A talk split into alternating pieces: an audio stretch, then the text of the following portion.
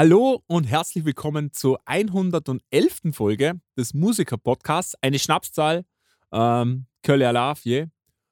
Ähm, Oktoberfest, Dino, wieso bist du hier? Wieso bist du nicht auf dem Oktoberfest? Ist doch genau dein Ding.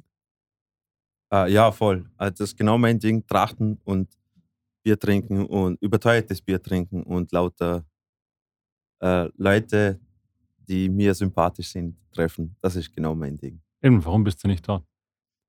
Weil ähm, Du hast dein ganzes Geld schon auf, dem, au- auf der Wiener Wiesen versoffen. meine, meine Tracht ist äh, gerade in der Reinigung. Ich habe keine andere und äh, Ah, du in Lederhosen. Herrlich. Das wäre ein schönes Bild. nein, Oktoberfest ist leider echt nichts für mich. Ja, kann ich sehr gut nachvollziehen. Marcel, aber du bist da, da so, ein, so ein alter Traditionsmensch. Weil Ich glaube, es gibt, es gäbe für mich nicht viel Schlimmeres als das Oktoberfest. Ich, Schon, also, oder? Ich glaube, da sind wir uns alle einig. Okay. Aber also Sagen wir's- sagen wir's- ja. sagen wir es mal so, es ist nicht gerade es ist nicht gerade unser Klientel an die Leuten. Menschen, die dort hingehen, Ja. sind komisch. Überhaupt, überhaupt generell so äh, Großveranstaltungen. Ich- Es ist Achso, ich, ich wollte eigentlich sagen, über, überhaupt generell so Menschen in Lederhosen. ja, das sowieso ist schon mal das erste Anzeichen so von, hm, mit, mit, höchst, mit höchster Wahrscheinlichkeit haben wir irgendwann einen Knackpunkt, wo wir uns nicht, Ja. wo wir nicht Auge auf Auge sehen. Ähm, Absolute Zustimmung. ja. Na, also, kurz gefasst, nein. Ich bin, Ja. nicht, ich bin Ja. nicht super gut haben, drauf. by wir, haben wir das auch geklärt. ähm, hab, Habt ihr gehört? Coolio ist gestorben.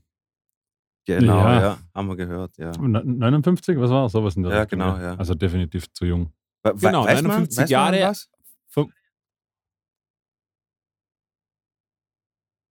Schweigen. Äh, das, war, das war keine Schweigeminute. Ähm, aber ich habe auch noch keine, To- also Todesursache wurde irgendwie nicht öffentlich bekannt gegeben. Okay, Was ich weiß zumindest Ja, bis jetzt. okay. Genau, sein Manager hat jetzt äh, gesagt, sie vermuten ähm, ein- einen, ein Herzproblem, Herzinfarkt etc., ist aber nicht offiziell bestätigt. Okay, Okay. ja. Ja, trotzdem, trotzdem schade irgendwie. Halt, ich muss, ich muss ehrlich sagen, so, er hatte, er, hat er nicht wirklich viel gemacht, so, wo, wo man. Zit- Zitat von einem Freund von mir. Ich meinte, cool, der ist gestorben. Und da habe ich gesagt, so, hat schon lange nichts mehr gemacht. Und er so, außer Pimp My Ride. Oh, ey. Oh, geil. ey. Ja. Oh, ey. Ich habe nur kurz überlegen müssen, ob er bei einer Sonderepisode Nein, dabei war, aber Äh, na, ja, Kollege äh, von Markus, das war Ex to the Z Genau, das- äh, das habe ich dann auch erklärt. Ja. Ähm, aber anyhow, ähm, auch schon lange nichts mehr gehört, oder? Von Coolio. Ja. Also zumindest nicht, dass ich was gehört Eigentlich hätte. nur Gangsters Paradise, oder? Sonst hat- habe ich nie. Hm. Ja. Er hat eigentlich immer nur Ja, von dem Fame irgendwie gelebt. Und einer, einer meiner absoluten Lieblingstracks, Hit 'em High Soundtrack, da war er, bei den, da war er auch dabei bei den fünf. Hit 'em High von Space Jam. Ah, okay. Alles war klar. High, hit 'em, da war er dabei. Hinterm Haar. Ja, genau. Ja. Blow, hit 'em blow. hit- Das ist so geil, Mann, Alter. Ah. Da waren, aber da waren sowieso nur Legenden drauf. Also Julio, Buzz Rhymes, LL Cool J, Be Real. Hab ich nicht vergessen. Keine Ahnung. Du hast fünf Finger Method in der Höhe, Man. aber du hast nur vier Method Man. aufgezählt. Method Man. Jawohl, gut, Kinder. Wieder Äh, was gelernt. Track. Ihr, ihr, redet, ihr redet einfach mal schnell weiter. Es kann sein, dass es vielleicht kurz abbricht. Ich versuche hier mal was verbindungstechnisch, okay? Ja, Ja. Wir, wir reden mal kurz weiter. Ähm, ja, liebe Zuhörer, ähm, das letzte Mal haben wir die Episode ein bisschen kürzer machen müssen, weil ich Termine gehabt habe. Äh, deswegen haben wir nicht über alle Filme reden können. Und ähm, dann haben wir uns gedacht, okay, wenn wir die Pause überbrücken, dann holen wir noch ein, zwei Filme dazu und sowas. Da haben wir wieder drei Filme und sowas, die wir machen. Äh, natürlich den besten Film heben wir uns wieder für Schluss auf. Ähm, Tun, tun wir das? Das ist chronologisch nicht richtig, mit dem Schlechtesten anzufangen? na, Na, na. okay. Ja, ich bin, äh, ich habe, äh, Marcel, ich habe Markus gerade vorher erzählt, ich habe mir gestern nochmal freiwillig Pitch Perfect 2 angeschaut. Ja? Ähm, weil, ich mir gedacht, weil ich mir gedacht habe, es ist schon lange her, als wir die letzte Episode aufgenommen haben und ähm, ich wollte einfach nochmal alles frisch haben. So, äh, wie, wie eine. Wunde, die kurz vorm Verheilen ist. Ich habe sie nochmal aufgemacht und einfach nochmal zum Schauen, dass ich, Ja. dass ich Schmerzen fühlen kann. Ich mache mir Sorgen. Ja. Ernsthafte Ja. Sorgen. Ja. So, Ja. Sollen wir gleich mit Äh, Pitch Perfect 2 anfangen? Nein, ich würde Das, sagen, das war auch mein Vorschlag, aber Dino hat direkt negiert. ich würd Okay. sagen heben, wir, ne- heben, heben uns den Verschluss auf. Mit was möchtest du denn Aufheben. anfangen, Dino? Wir, wir haben ja unsere Ich würd- Filme neu aufgestockt. Wir haben Cypress Hill ähm, noch Genau. mit angeschaut und ähm, Ennio, den Ennio Morricone, Ennio Morricone. Do Dokufilm. Und ich, Mit- ich würde sagen, fangen wir mit dem an. Und Passt. mit dem Ennio. Genau. Gut. Genau. Ähm, ja, äh, für, für die Zuh äh, Zuhörer, die, die nicht wissen, von wem wir reden, Ennio Morricone ist Bitte schaltet jetzt den Podcast aus und bildet euch. genau, also Ennio Morricone äh, ist ein, Ah, war einer, ja, er ist, also seine Musik lebt ja noch weiter, deswegen immer noch ist Form. stimmt. Ähm, einer der, ich weiß nicht, in, im letzten Jahrhundert bis äh, ins 21. Jahrhundert hinein einer der größten Komponisten gewesen und hauptsächlich Filmkomponisten für Filmsoundtracks. Ähm, in der Doku, ich glaube, seit er ist aktiv gewesen seit 1946 bis 2020. Hat er Hat er gesagt. 46 auch schon? 46 hat er schon angefangen mit Musik machen. Ja, Ah. ja aber, aber ich glaube, so, so Filme komponiert war so irgendwie so Anfang 60er die ersten, oder? Ja, genau, genau. Aber So. trotzdem, also Ja, ja. Aktiv, ak aktiv als Komponist war er ja seit 1946. Und äh, ja, meines Erachtens einer der genialsten Komponisten in unserer Zeit. Also, Falls, falls jemand den Namen nicht sagt, was, ich glaube, sein, sein überhaupt sein bekanntes das Werk, einfach auch weil es so Mainstream bekannt geworden ist, ist Spiel mir das Lied vom Tod. spielen wir das die Lied vom die Tod. Titelmelodie, die kennen eigentlich fast. Man kennt ganz viel von ihm, ohne es zu wissen, dass es von ihm ist, glaube ich. Genau, also ähm, hauptsächlich, ich glaube, die meisten, die ihn kennen, kennen ihn wahrscheinlich von Sergio Leone-Filmen, Genau. die, die Western-Filme, ähm, wo er den Soundtrack gemacht hat. Oder auch vielleicht äh, für die modernen Zuschauer, er hat äh, eines der letzten Hateful Eight. hat. Hateful Eight mit Quentin Tarantino, ähm, den Quentin Tarantino-Film hat er gemacht. Den hat er als letztes gemacht, glaube ich. Einer der letzten Filme, die er gemacht hat. Ich, wenn ich mich nicht täusche, ich glaube, in der Doku ist gesagt worden, so, keine Ahnung, 500, 500 Ich Filmkompositionen. habe ich, ich hab so. extra noch recherchiert, aber es gibt keine genaue Zahl, was mich Ja. sehr wundert. Ach so, okay. Ja. Steht überall nur, er hat über 500 Filme Ja. vertont. Genau. Was ich schade finde, weil irgendjemand muss das erzählen können. Aber Alleine offensichtlich- schon die fucking Nummer, Mann. Also ich kann euch 500 ganz kurz ähm, Wikipedia quoten. Das, dann haben wir mal so kleine Fakten. 400, also mindestens 400 Scores für Cinema und Television, 100 klassische äh, Arbeiten und ähm, seine Filmografie hat mehr als 70 Award-winning Filme. Also 70 Award-winning Filme ist ja ist krass. unglaublich. Ja. Und eine, eine der krassesten Zahlen fand ich, weil irgendwann in der Mitte der Doku, das war glaube ich 1968, hat er irgendwie 21 Filme gemacht. Ja, genau, in Ja, einem in, Jahr. In einem Jahr. In einem so, Jahr. So, Ein what unglaublicher 21, Output. 21, Ja. Ge- Genau. Ähm, jetzt mal zu der Doku selber, wenn ich mal das Ganze starten, starten dürfte. Äh, ich habe ich hab die Doku, wie sie gefilmt worden ist und auch die, ähm, wie das Ganze gezeigt wurde, extrem geschmackvoll gefunden. Es war, es war, nichts, es war nichts Extravagantes.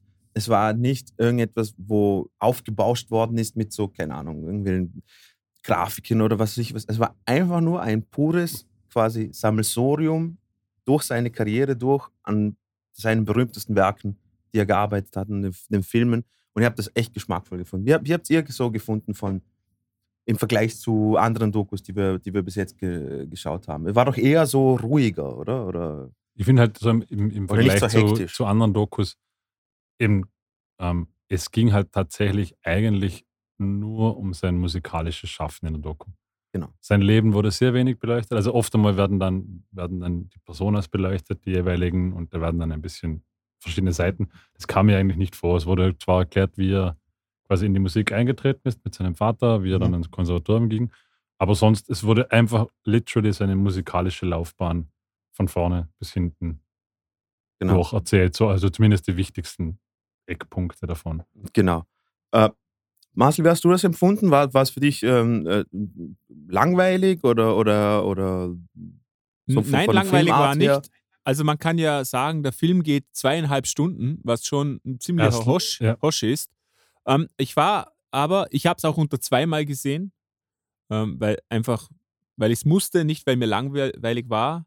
Aber ich glaube, dass das auch geholfen hat, weil ähm, obwohl, weil es eben auch nur um die Musik ging, ist da auch nicht Mhm. viel an, an Dramaturgie passiert. Also ich fand zum Beispiel schon noch sehr spannend, wie es angefangen hat mit ihm, diese, dieser Exkurs, wie er quasi irgendwie in die Musik gezwungen worden ist, schon fast von seinem Vater.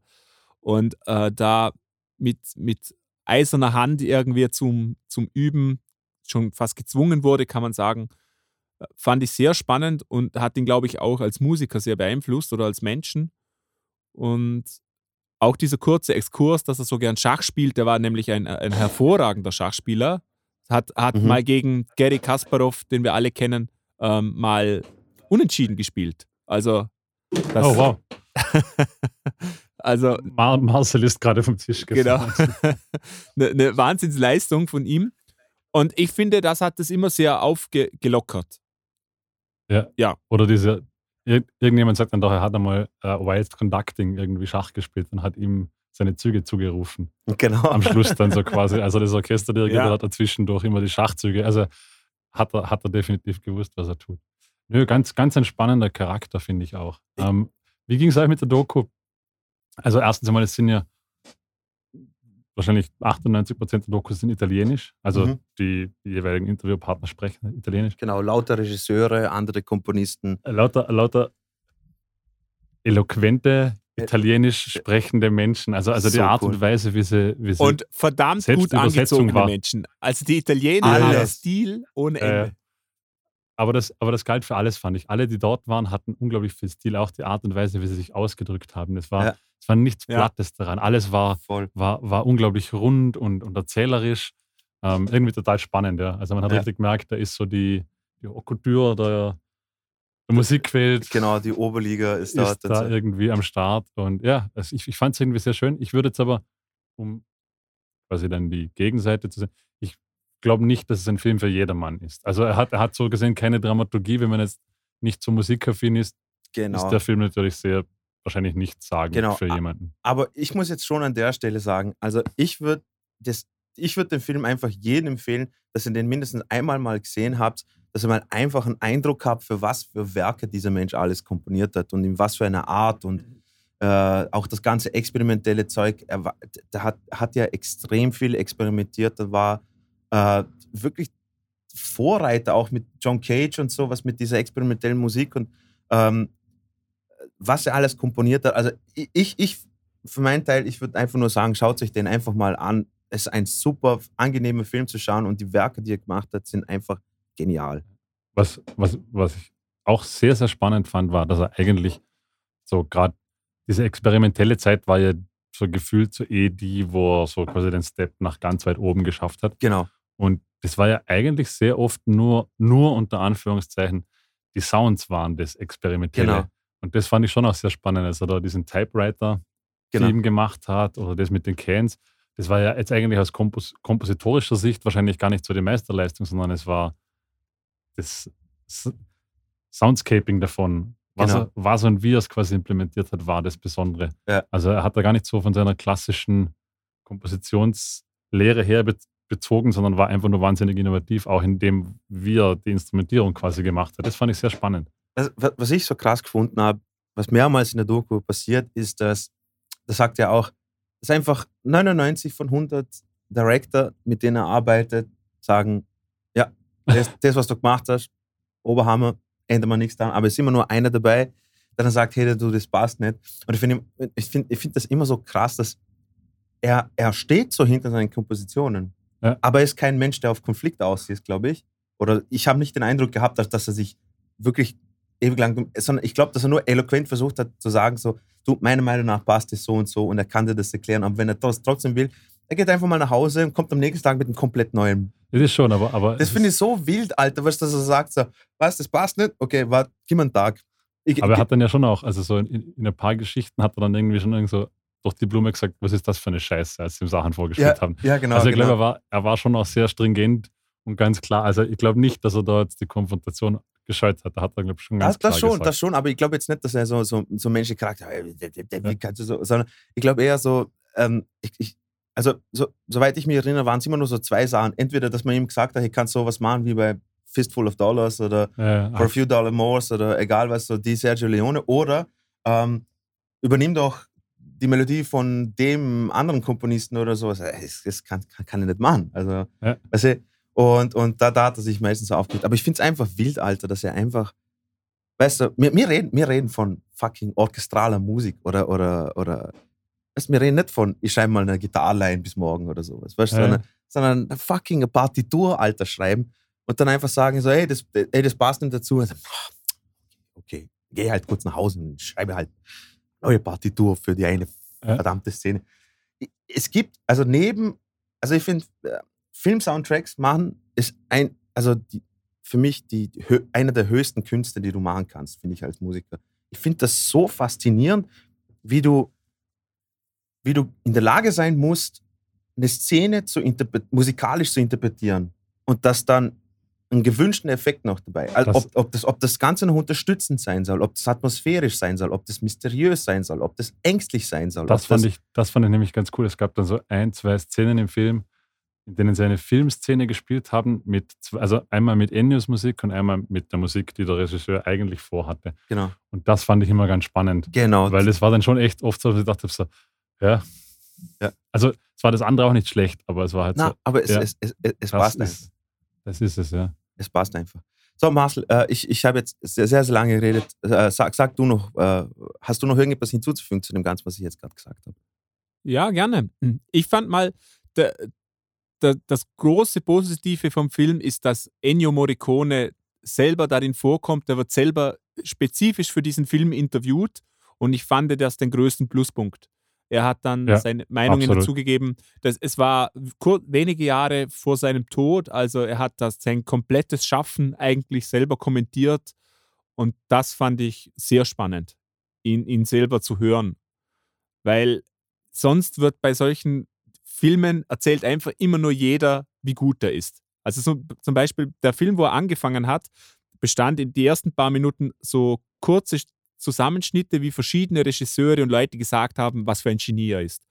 Und da war ich eigentlich innerhalb von wenigen Mi- Minuten schon draußen, haben wir gedacht, wenn der Film jetzt so weitergeht, dann, dann bin ich draußen. Weil das interessiert mich einfach Ja. überhaupt nicht. Und der, der hat die Kurve dann aber sehr schnell gekriegt und ähm, das war echt cool. Aber Aber äh, auf der anderen Hand muss ich sagen, was ich mir jetzt so von dem Film weggenommen habe, eigentlich, sind hauptsächlich Dinge, die wenig mit Ennio Morricone zu tun haben. Einmal habe ich total spannend gefunden, was für eine hervorragende ähm, filmische Landschaft eigentlich Italien hatte. Also Mhm. unglaublich, was für Filme. Ich habe da jetzt Bock, mehr über italienische Filme ähm, zu lernen ir irgendwie. Ähm, Mhm. Genau. Das war so mein Haupt-Takeaway irgendwie. Und das andere, was mich auch noch sehr angesprochen hat, ist, er hat ja diese klassische Ausbildung genossen und ist von seinen Peers irgendwie dann auch nicht akzeptiert worden, weil es halt so typisch ernste Musik, Unterhaltungsmusik. Er hat halt Unterhaltungsmusik gemacht in dessen Augen. Mhm. Und, und da war dann ein, ein Regisseur, nee, ein, ein Musikerkollege, der zu seiner Zeit noch war und der sich dann nach vielen Jahren mit einem öffentlichen Brief bei ihm entschuldigt hat und gesagt hat, jetzt verstehe ich dich. Und das fand ich eigentlich den schönsten Moment im ganzen Film. Da- Darf ich noch ganz kurz an der Stelle noch was dazu sagen? Das hat mich, das hat mich extrem fasziniert äh, oder schockiert eigentlich fast schon, dass ähm, er hat ja, oh scheiße, ich, ich kann mir nicht alle, merken, alle Namen merken, aber er hat ja, glaube ich, unter Pet- Petrossi, glaube ich, oder Petrassi, glaube ich, heißt der, der Komponist. sein, sein, sein Mentor meinst Ja, du? genau, Ja. Dem, bei, dem er, bei dem er studiert hat. Ähm, äh, sorry, sorry, falls den Namen, ich kann jetzt nicht auf dem Handy nachschauen, wie, er, wie er heißt. Ähm, ich habe das so krass gefunden, dass er, als er angefangen hat mit den ersten Filmscores, dass er sich geschämt hat, dass er hat er hat's den Leuten nicht gesagt oder er hat seinen, ja, weil er- seinen Musikerkollegen halt gesagt. Filmscores nichts waren, was in der Klassik Genau, weil, weil, war. genau, weil es äh, nicht, äh, also die waren halt sehr puristisch unterwegs und es war halt nicht so irgendetwas, was, was keine Ahnung. Und, und irgendwie, weißt du, ob es jetzt, ob es jetzt natürlich wegen, wegen dem Zahltag gemacht hat oder nicht, oder ich weiß es nicht, we- weiß es nicht, aber ich, ich habe das irgendwie krass gefunden, dass, obwohl es wunderschöne Kompositionen waren, ähm, belächelt, die belächelt worden sind und er sich nicht getraut hat, die, äh, zu sehen. Und auch der eine Clip, wo, äh, wo eben sein, sein Mentor dann sagt, also ja, das hat keinen äh, klassisch ästhetischen Wert, äh, meiner Meinung nach, das, was er macht Ja. und sowas. Obwohl die eine Szene davor, wo er quasi während Studieren ist und dann hat er äh, so ein Werk komponiert und da hat er eine 9,5 bekommen und sowas, dann hat er seinen Mentor nach Hause begleitet und die haben beide geweint, da hätte ich auch fast losgeheult, Alter. Ähm, obwohl er weiß ja, er weiß ja dass, er, dass, er, dass er extrem talentiert war, oder? Und dass er trotzdem das, was er gemacht hat, dann quasi nicht als wertvoll gesehen hat. Und so. das, das, das hat mich irgendwie schockiert, weil ich mir gedacht habe, hey Leute, Alter, der, der Typ rasiert gerade alles durch die Bank durch, halt mit allen Filmen ist er dabei und, und, und schreibt Meisterwerke links und rechts und dann traut er sich das nicht mal sagen. Das habe ich so krass gefunden. Schon. Also ich, ich fand das total nachvollziehbar. Ich finde ja immer, dass dieses, dieses Generationengefälle ist ja total typisch, oder? Gerade in der Kunst, dass die alte Generation, die neue Generation für nicht die richtige Kunst ähm, irgendwie empfindet. Das, das finde ich ist ganz typisch. Allerdings diese, diese Redemption, die, die dieser Petrassi dann gehabt hat, die fand ich sehr schön. Als doch alter Mensch und eingesessener Typ irgendwie gesagt hat, ich lag falsch und du warst richtig. Das, das fand ich ein, ein Ja, sehr definitiv. schöner Moment. Ähm, Ich finde, es zeugt ja auch von Größe, oder? Dass man, dass man absolut. in einer Position, das waren natürlich auch andere Zeiten, also Ja. in einer Position, wo du ein, ein Dirigent bist, der unterrichtet am Konservatorium, deinen Fehler quasi im Nachhinein eingestehst, das war ja, Ja. definitiv alles andere als gewöhnlich. Absolut. Ähm, wie ging es euch denn? Ich habe zum Beispiel auch, was Marcel mit den italienischen Filmen gemeint hat, ich glaube, nach dem Film habe ich irgendwie meine Watchlist an Filmen irgendwie mit zehn weiteren Filmen abgedatet. Ja. Es gibt so viele offensichtlich Klassiker, die ich nicht gesehen habe in meinem Leben. Ich habe noch nie was von, von, von The 19, äh, 1900 gehört oder The 900 mit diesem Pianisten. genau. Äh, Once Upon a Time in America, das habe ich mal gesehen. ja, The Mission habe ich nie gesehen. Na, de, das habe ich nicht gewusst, dass Robert De Niro und äh, Jeremy Irons da Ja, gespielt noch haben. und, und äh, Äh, Liam Neeson. Und, Ähm, also irgendwie so ganz, ganz spannend. Habe ich noch nie etwas davon gehört von voll krass, Filmen. Mann. Es, ist- es ist nämlich so lustig, weil bevor, bevor äh, wir diese Episode aufgenommen haben, ich habe gerade mit meinem, äh, letztens mit meinem Vater drüber geredet, Ja. ich habe ich es letztes Mal gesagt und so, äh, da, die alten klassischen Filme und sowas, die, er- die, die er so in seiner Studienzeit da gesehen hat, in Anf Ende der 60er, Anfang 70er Jahre, da waren halt Hammerfilme dabei und ich habe auch extrem Bock bekommen, halt einfach mal die da durchzuschauen und sowas. Absolut. Also Ja. ich, war, ich war sehr, sehr fasziniert, was, was ich alles verpasst habe. Weil das waren jetzt eigentlich dann auch so Zeiten, das war Ende der 90er, die hätten wir Genau. schon sehen können. Das waren jetzt nicht irgendwie Filme in den, in den 70ern oder so. Also eigentlich ein paar Filme, die man unbedingt nochmal anschauen muss. Ja, und da habt ihr, habt ihr auch gemerkt, so gewisse Szenen, wo einfach sehr, sehr viel rumgemacht wird und einfach, ich glaube, äh, Sehr ästhetisch fa- Nackte waren Haut. Die Sehr- Italiener sehr- haben sehr- eine schöne, Ästhe also schöne Ästhetik. Auch im Horror-Ding. Sehr alles ästhetisch. Ja, genau. Ähm, bis hin zu der einen, äh, ich, ich weiß nicht, ob ihr den Mitschnitt gesehen habt, wo, wo da quasi einer so wie Amor mit seinem Bogen, Ja, ja, mit dem, Pen mit dem Dildo mit, drauf. mit dem goldenen Dildo als Pfeilspitze dann vorne auf das primäre, It was a little awkward. primäre Genital der Frau schießt oder zielt. Ähm, das war auch dabei, das hat auch der Ennio vertont. Ja. Es hat mir einfach so cool gefunden, das ist einfach nur so, scheißegal, Mann, Alter. Die machen einen Ja. geilen Soundtrack drüber. Was mir jetzt gerade noch vorhin eingefallen ist, weil ich gesagt habe, dass niemand seine Filme gezählt hat, macht ja auch Ursinn. Es kommt ja im Film, am Anfang seiner Karriere wird er ja als The Slave bezeichnet. So Ach so. quasi, weil, er, weil, er, weil er diesen Job als Musikarrangeur hat, aber nie sein Name irgendwo auftaucht, weil er immer nur Filmmusik für andere komponiert. Ja, aber weil er sich auch ein bisschen geschämt hat, oder? Hat er Nee, auch, auch weil es halt einfach Husus war. War wahrscheinlich Ja. so wie ein Praktikant halt. Der Ja, hat nur die so. ersten zwei Okay. Jahre und da hat er dann gesagt, so so quasi, they were called the slaves. Also Aha, so, die okay. haben einfach nur Filmmusik. Und da ist mir gerade eingefallen, dass das ja klar ist, dass dann niemand genau weiß, wie viele Ja. Filme er gemacht hat, weil sein Name nie aufscheint. Ja. So viel dazu. Kurze Frage an euch. Sagt mir mal ähm, ein paar Filmkomponisten auf. Ähm, Dino, fang du mal an. Han Hans Zimmer. Ha- Hans Zimmer, äh, dann, ähm, äh, Mann, fuck, jetzt hast du mir erwischt, man. Vor allem Ähm, ist es so kalt. Immer, Williams, immer dann, John Williams, äh, äh, puh. Genau, also bei mir war, ich, ich bin genauso weit gekommen wie du, Hans Zimmer, John Williams und Ennio Morricone und dann war eigentlich fertig. Ja. Also man sieht, Trent Reznor, ja, stimmt, aber man, man sieht eigentlich, wie wenig man in diesem Genre kennt, oder? Ich, ins, Ja. ich, ich kann Sie werden wahrscheinlich jedes andere Genre fragen und du kannst mir zig Artists aufzählen, selbst Genres, wo du nicht hörst. Aber da Ja. ist man irgendwie, äh, irgendwie voll au außen vor und das, das zeigt eigentlich, wie groß diese Namen sind, weil die kennt ja wirklich jeder. Ennio Morricone ist eigentlich Popkultur. Der, der ist seinem Genre äh, schon über, überstiegen eigentlich. Und das ist verrückt. Das kommt ja, ich finde es ja schon wichtig, das, das kommt ja im Film äh, des Öfteren vor, so quasi. Ennio Morricone war auch deshalb so bedeutsam, weil seine Musik auch ohne Filme funktioniert hat. Mhm. Das ist ja oft bei Film-Soundtracks nicht so. In den meisten Film-Soundtracks ohne Film sind wahrscheinlich irgendwie zer- zerrissen oder, oder halt machen irgendwie wenig Sinn zu hören. Aber bei ihm, er hat ja wirklich immer Kompositionen gemacht, also ganze Kompositionen. Und das sie fand waren ich auch. schon, Ah, Entschuldigung, Markus, red weiter.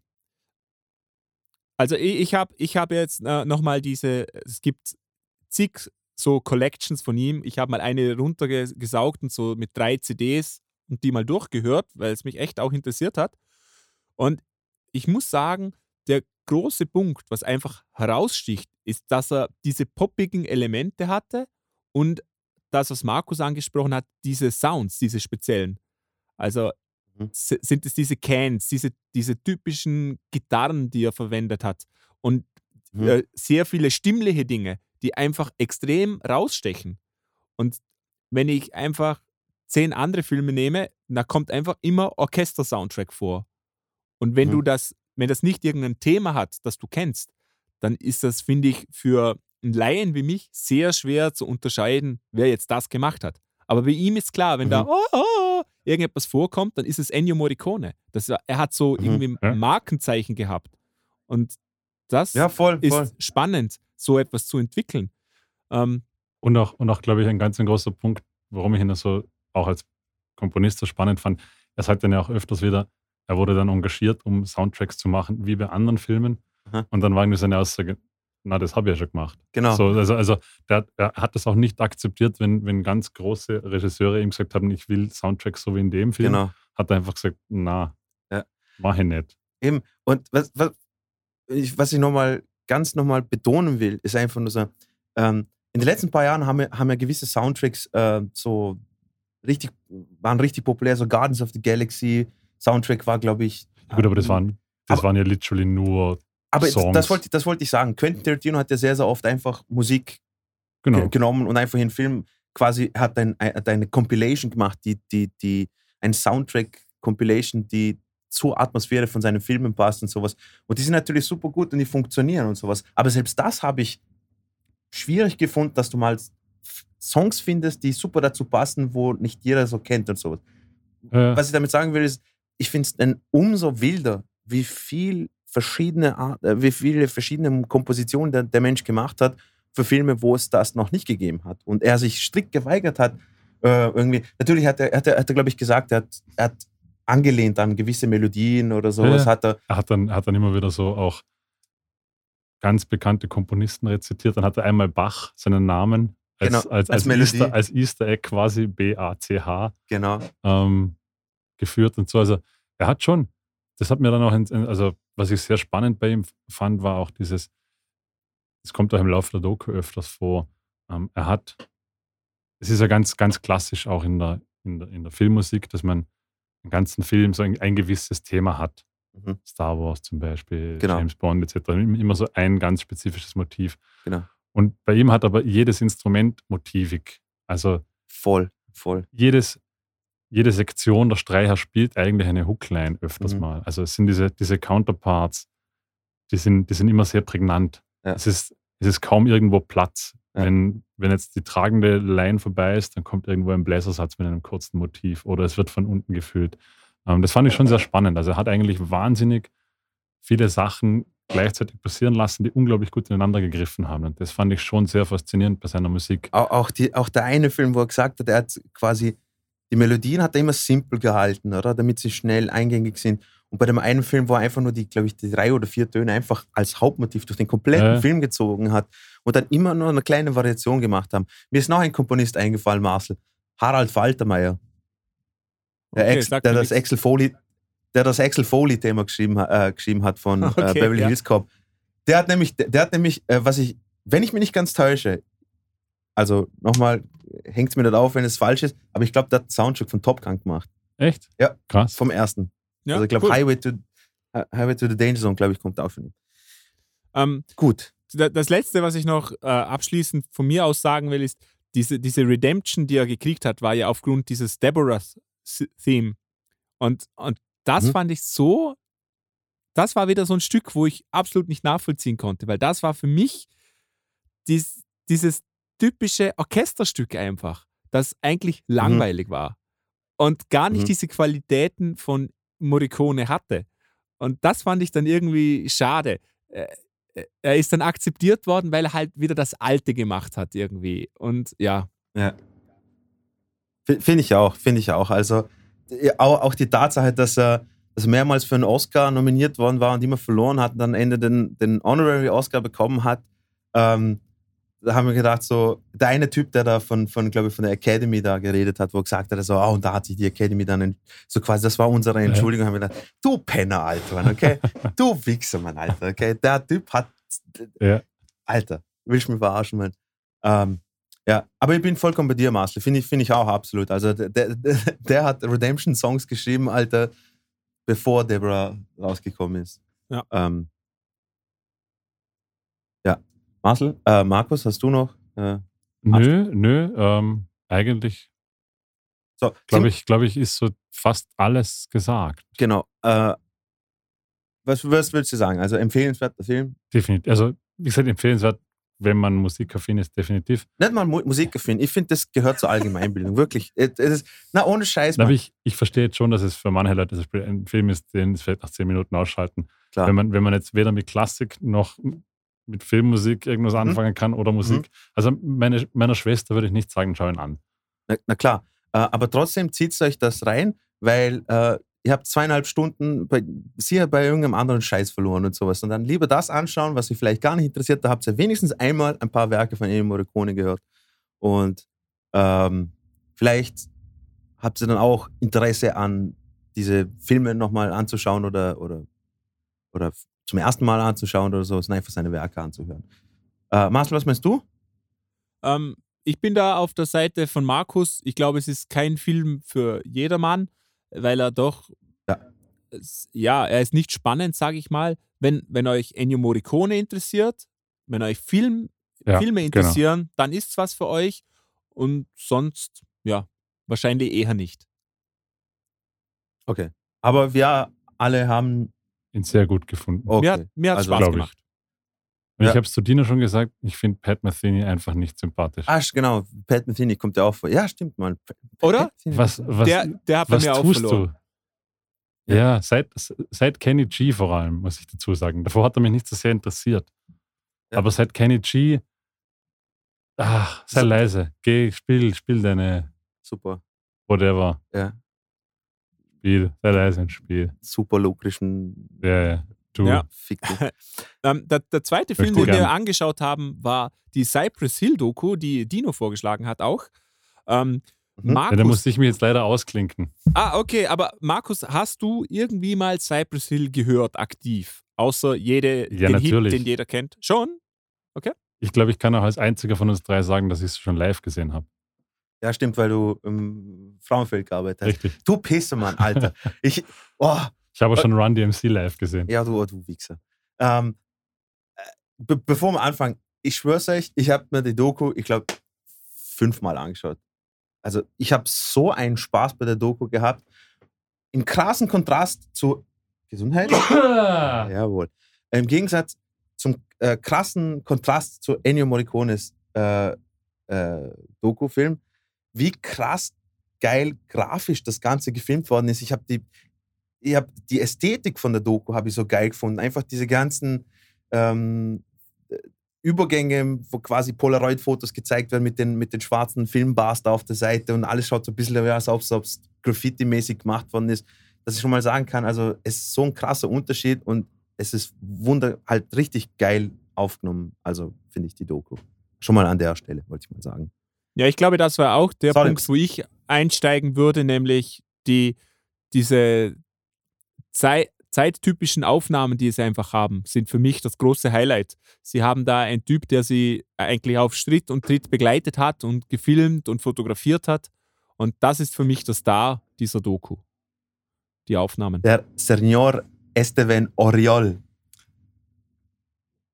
Schöner Name. Ja, Esteban Oriol. Klassischer deutscher Ja. Name. Absolut. Ähm, Bayer.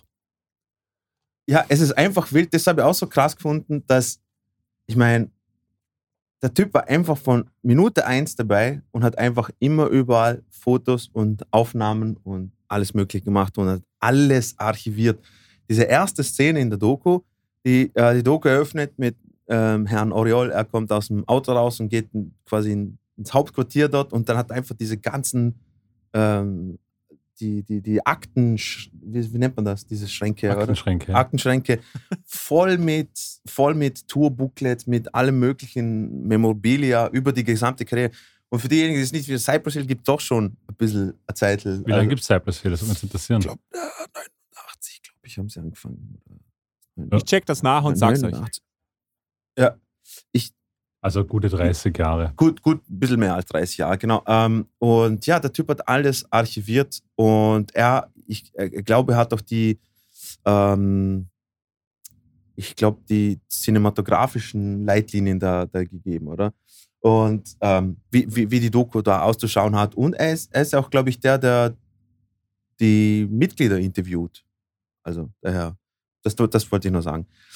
Gut, äh, Marshall, so ganz grob gesagt, ähm, du hast ja äh, nicht besonders viel Cypress Hill gehört, oder doch? Oder, oder Nein, kennst nur äh, Insane in the Brain?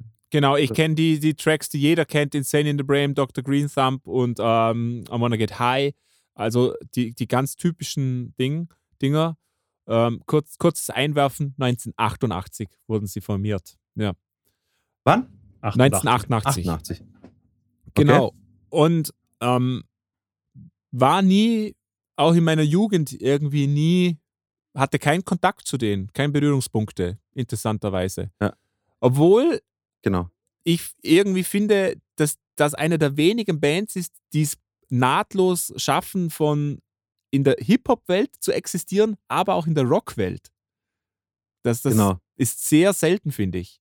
Und die machen das, Das das- völlig das war- problemlos. Genau. Das war eines nämlich der faszinierendsten Sachen.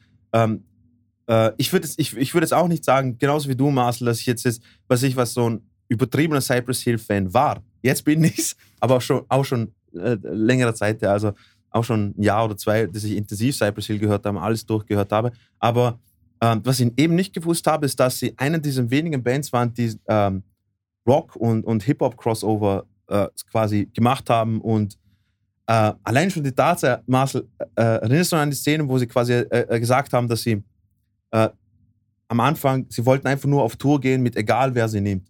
Die waren einfach mit Pearl Jam, mit Nirvana, mit Soundgarden Geil. auf Tour, weißt du, und, und ähm, äh, Sendog äh, sagt dann so quasi, ja, weißt du, es war das absolute Allergeiste, weißt du, wir gehen vor Nirvana auf die Bühne und dann schaust, wie Nirvana spielt, und Kurt Cobain und Dave Grohl und Courtney Love und so hin und her und, und äh, Be Real sagt dann so quasi, und wir haben trotzdem immer versucht, die quasi out zu performen, damit, damit sie es noch schwieriger haben und sowas. Was ich da interessant gefunden hätte, ist, dass, dass zum Beispiel, wenn man jetzt ganz einen ku- kurzen Clip oder so von Dave Grohl hätte oder sowas, wo dann sagt, so, ob es wirklich so war oder sowas. Weil wenn man sich die Aufnahmen anschaut, wie das Publikum abgeht bei ihren Konzerten, ist ja der absolute Wahnsinn. Also, die haben so eine, sagen sie auch öfters, die haben mehr, die haben so richtige Punkrock-Mentalität auf die Bühne mit, mit, mitgebracht, oder? Die einfach, die haben eine Rockshow getarnt als eine Hardcore-Hip-Hop-Show und, und äh, das der Oberwahnsinn. Also, ähm, wie, sie das, wie sie das zusammengebracht haben. Ähm, genau, was wollte ich noch? Äh, Marcel, wie, wie, hast du, wie hast du den Aufbau von der, von der Doku gefunden? So, Im Gegensatz zum Beispiel zu Ennio, zum Beispiel zu Ennio, Ennio Morricones. Ich War das fand dieses sie, typische,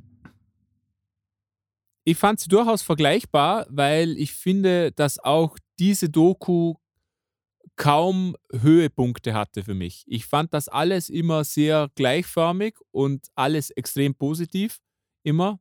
Und das ist auch schön, aber es hat irgendwie die, das gewisse Etwas gefehlt für mich. Es gab, es gab das Potenzial, es gab diesen Moment, wo ich glaube, das war Sendok, irgendwie ausgestiegen ist auf einmal und nicht mehr aufgetaucht ist. Mhm. Und die anderen ähm, Bandkollegen haben einfach gesagt, ja, jetzt- jetzt ist er weg und wir wünschen dir das Beste und wenn du zurückkommst, dann, dann kannst du gerne wieder kommen. Und das war irgendwie ein total schöner Moment, weil ich, weil ich gedacht habe, wow, das sind mal Kollegen. Aber andererseits habe ich Ja, mir auch voll. gedacht, stell dir vor, du bist auf Tour und auf einmal kommt der nicht und ist weg, ohne was Genau. zu sagen. Also ich würde mich doch so verarscht fühlen. Und da bin ich irgendwie Absolut. gespalten. Irgendwie habe ich mir ein bisschen Konflikt gewünscht. Andererseits fand ich es aber auch super cool, dass es so war. Äh, Aber, Voll. aber das beschreibt es irgendwie gut. Es ist halt immer alles auf einem Level. Es gi- gibt, ja, es, es gibt kein, es ist keine Achterbahnfahrt irgendwie. Genau. Ähm, eben, das ist eins, ein, eines der Mitglieder, es kommt in der Doku vor, dramaturgisch ist das so quasi der, Der der, Höhepunkt. der Höhepunkt. Das ist einfach quasi, er hat die Schnauze voll gehabt. Und so, so, so Geschichten wie, sie steigen im Flugzeug rein Richtung Japan äh, und dann ist er auf einmal weg. Ist er nicht mehr im Flugzeug und geht nach Hause. Okay, Und kann man machen. was haben sie, was haben sie gesagt? Also, ja, ja, ja passt. Ähm, DJ Max, du gehst Turntables, Eric Bobo, du machst äh, die Background-Tracks. Vielleicht organisieren wir jemanden, der, der mit uns mitkommt und seine Parts übernimmt. Und das war's. Das war absolut stressfrei. Und sie gehen auf die Bühne und sagen so, hey, unser Bro Sandog ähm, mag nicht mehr. Wir wünschen ihm trotzdem alles Gute in seiner weiteren Laufkarriere. Er ist immer trotzdem Teil von Cypress Hill. Wenn er Bock hat, soll er wieder zurückkommen. Fertig aus. Keine Streitereien, kein gar nichts. Deswegen habe ich es irgendwie so cool gefunden. Es braucht nicht immer Konflikt. Ich habe das so cool gefunden, dass sie einfach alle miteinander richtig cool auskommen. Also, ja. Ähm, Nochmal ganz kurz äh, für diejenigen, die es nicht wissen, zu den vier Mitgliedern, was, was ich auch krass gefunden habe. Ich weiß nicht, ob ihr das gewusst habt, aber Eric Bobo, der auch äh, Mitglied von äh, Cypress Hill ist, ist ja der Percussionist, oder? Und sein Vater war ja Willy Bobo. Habt ihr von dem mal was gehört, Willy Bobo? Noch Nee, nie noch in nie. meinem Leben. ich kenne Willy Bobo nur aus einem Song und zwar äh, Fried Chicken Bones, irgendwie so, keine Ahnung. Das ist ein Track, der dann gesampelt worden ist von Pro Era. Das, das weiß ich. Ich habe nur den Track gehört und ich weiß, dass mal Santana zeitlang bei ihm gespielt hat und sowas. Aber ich habe von dem auch noch nichts gehört. Und was hat er gemacht? Auch Percussionist und Auch hat, Percussionist. äh, hat, hat mit halt, ich weiß nicht, da war in der Jazz, äh, Jazz-Szene sehr bekannt und äh, hat dann, ich glaube, 13 eigene Alben hat er rausgebracht Ja, und sowas. Ich, ich und glaube, eben- zum, zum Kontext kann man sagen, er war einfach der Percussionist. Er hat mit Tito Puente, also diese Liga, gespielt. Er Ja, war genau, sicher genau. unter den Top 10 Percussionisten der Welt. Genau. Äh, und eben Eric Bobo ist, ist sein Sohnemann. Und auch die Story finde ich so geil, dass Eric Bobo zeitgleich bei Beastie Boys und bei Cypress Hill am Anfang so mitgespielt hat. Und ähm, dann haben sie Woodstock gespielt und es hat einen Konflikt, äh, Tem, äh, Termin, äh, Konflikttermin gegeben, wo Eric Bobo entweder entscheiden hat müssen, dass er zu äh, Beastie Boys Konzert geht oder Lollapalooza, glaube ich, genau, oder Woodstock 94. Und dann, Und wo ist er hingegangen? ja, Woodstock 94. Ah, Und ich finde es so geil, ich finde so geil, dass B. Real gesagt hat, also, ja, wir haben halt Eric Bobo geklaut von Beastie Boys, aber wir hätten eh jeden Tag gewonnen, den Kampf, weil wir haben das bessere Weed. Voll geil. Ähm, ja, falls ich, falls ich mal ganz kurz die Thematiken, in, in der es in der Doku geht, es geht natürlich um die Anfangsphase, woher die Jungs kommen, wieso sie Cypress Hill heißen, wegen der, wegen der Straße, wo sie aufgewachsen sind. Ah, Cypress Avenue. Ähm, und äh, wer die Mitglieder sind, wie sie zusammengekommen sind, erste Album und so weiter und so fort. Aber eben, was sie dann für weitere äh, Meilensteine geschafft haben. Wie zum Beispiel eben, äh, eben, wir haben schon mal erwähnt, dass sie diesen Crossover zwischen Rock und Hip-Hop ähm, geschafft haben, bis hin zu die erste Hip-Hop-Band, die Reading Festival geheadlined hat und die erste Hip-Hop-Gruppe, die einen Hollywood Walk of Fame hat. hm, schau. Und da, das, das sind absolut, finde ich, krasse Sachen, Mann. Also als, als Hip-Hop-Gruppe, Reading Festival, Headlinen ist eine Ansage, finde ich. Da muss was richtig gemacht Absolut. Haben. Und Marcel, wie hast du die äh, Aufnahmen, die man da kurz gezeigt hat, von Woodstock 94 gefunden? ich habe das so krass gefunden, einfach dieses Meer an Menschen. War das, war das in dem Fall so ähnlich wie 99? Wenn, wenn nicht größer sogar. Okay. glaub Also, Okay. ich, Also ich, man hätte dir die Aufnahmen zeigen können, Markus, und sagen, das war Woodstock 99, dann hättest du das sofort geglaubt. hätte, okay. Ja, alles also klar. exakt dasselbe irgendwie. Ja, Wahnsinn, vor was, vor wa diese Crowds, von denen sie ge gespielt haben und auch wie diese Crowds mitgemacht haben. Also, ich, das ist Ja. mir tatsächlich auch aufgefallen. Ich glaube, sowas sieht man heute irgendwie gar nicht mehr, weil heute siehst Mhm. du einfach nur Handys oben, die mitfilmen. Das war, also, Ja, und du siehst auch gar keine, also so, auffallend. so 250.000 oder 250.000er Crowds. Ich Ja. wüsste nicht wo. Also, das kenne ich noch von Rock in Rio. Da gab es noch einzelne Genau. Jahre, wo so viel waren. und eben auch Ja. ohne Sicherheitsabstand etc. Das ist einfach eine Masse. Wenn da was passiert, dann sind einfach alle ich könnte mir, tot. ich könnte mir vorstellen, dass das heute gar nicht mehr gehen würde, als gesetzlicher nee, das geht, das geht zu 100% nicht. Markus, wenn du das ansiehst, da, da kriegst du Gänsehaut, weil das, das ist eine Masse, wirklich eine Masse. Äh, Also, dass da nichts passiert ist Wellenbrecher über. Jahrzehnte hinweg, das ist ein Wunder. Aber ja, krass. Die waren, alle, die waren alle high, Alter, Mann. Das war super, Mann. Das ist so das, das zweite Takeaway, was ich irgendwie mitgenommen habe, wie, wie die auf Gras stehen. Ähm, und ich muss auch sagen, ich, ich weiß nicht, ich glaube, meine, meine innere Chemie ist einfach anders. Wenn ich so viel kiffen würde wie die, ich, ich könnte mich gar nicht mehr bewegen. Ich wäre im Koma. Ich, ja, ich auch nicht, wie Mann. können die Das- auf das der Bühne so viel kiffen und dann auch noch stehen? Das ist für mich ein Da gibt Wunder. Da da gibt's eine Szene, da gibt's eine Szene, die, äh, die haben einen richtig fetten Bong, der heißt Excalibur. ich meine, das Teil ist echt wirklich eineinhalb Meter lang, weißt du, wirklich ein, ein, ein Monster von einem Bong. Und da gibt es eine Szene, wo sie Eric Bobo fragen, erinnerst du dich, als, erst, als du das erste Mal Excalibur gehittet hast? Also, ja, Mann, ja, Mann. Also, da hast du, da hast du den Spitznamen Iron Lung bekommen oder sowas, oder wär's da, so, oder ich weiß nicht, irgendetwas mit Lungs oder so, weil den Hitten hat können, dann halten und dann ausblasen können und so. Und ich mir gedacht habe, hey, wenn ich zwei Schwünge genommen hätte an einem Track von denen, ich, ich wäre, glaube kollabiert. ja.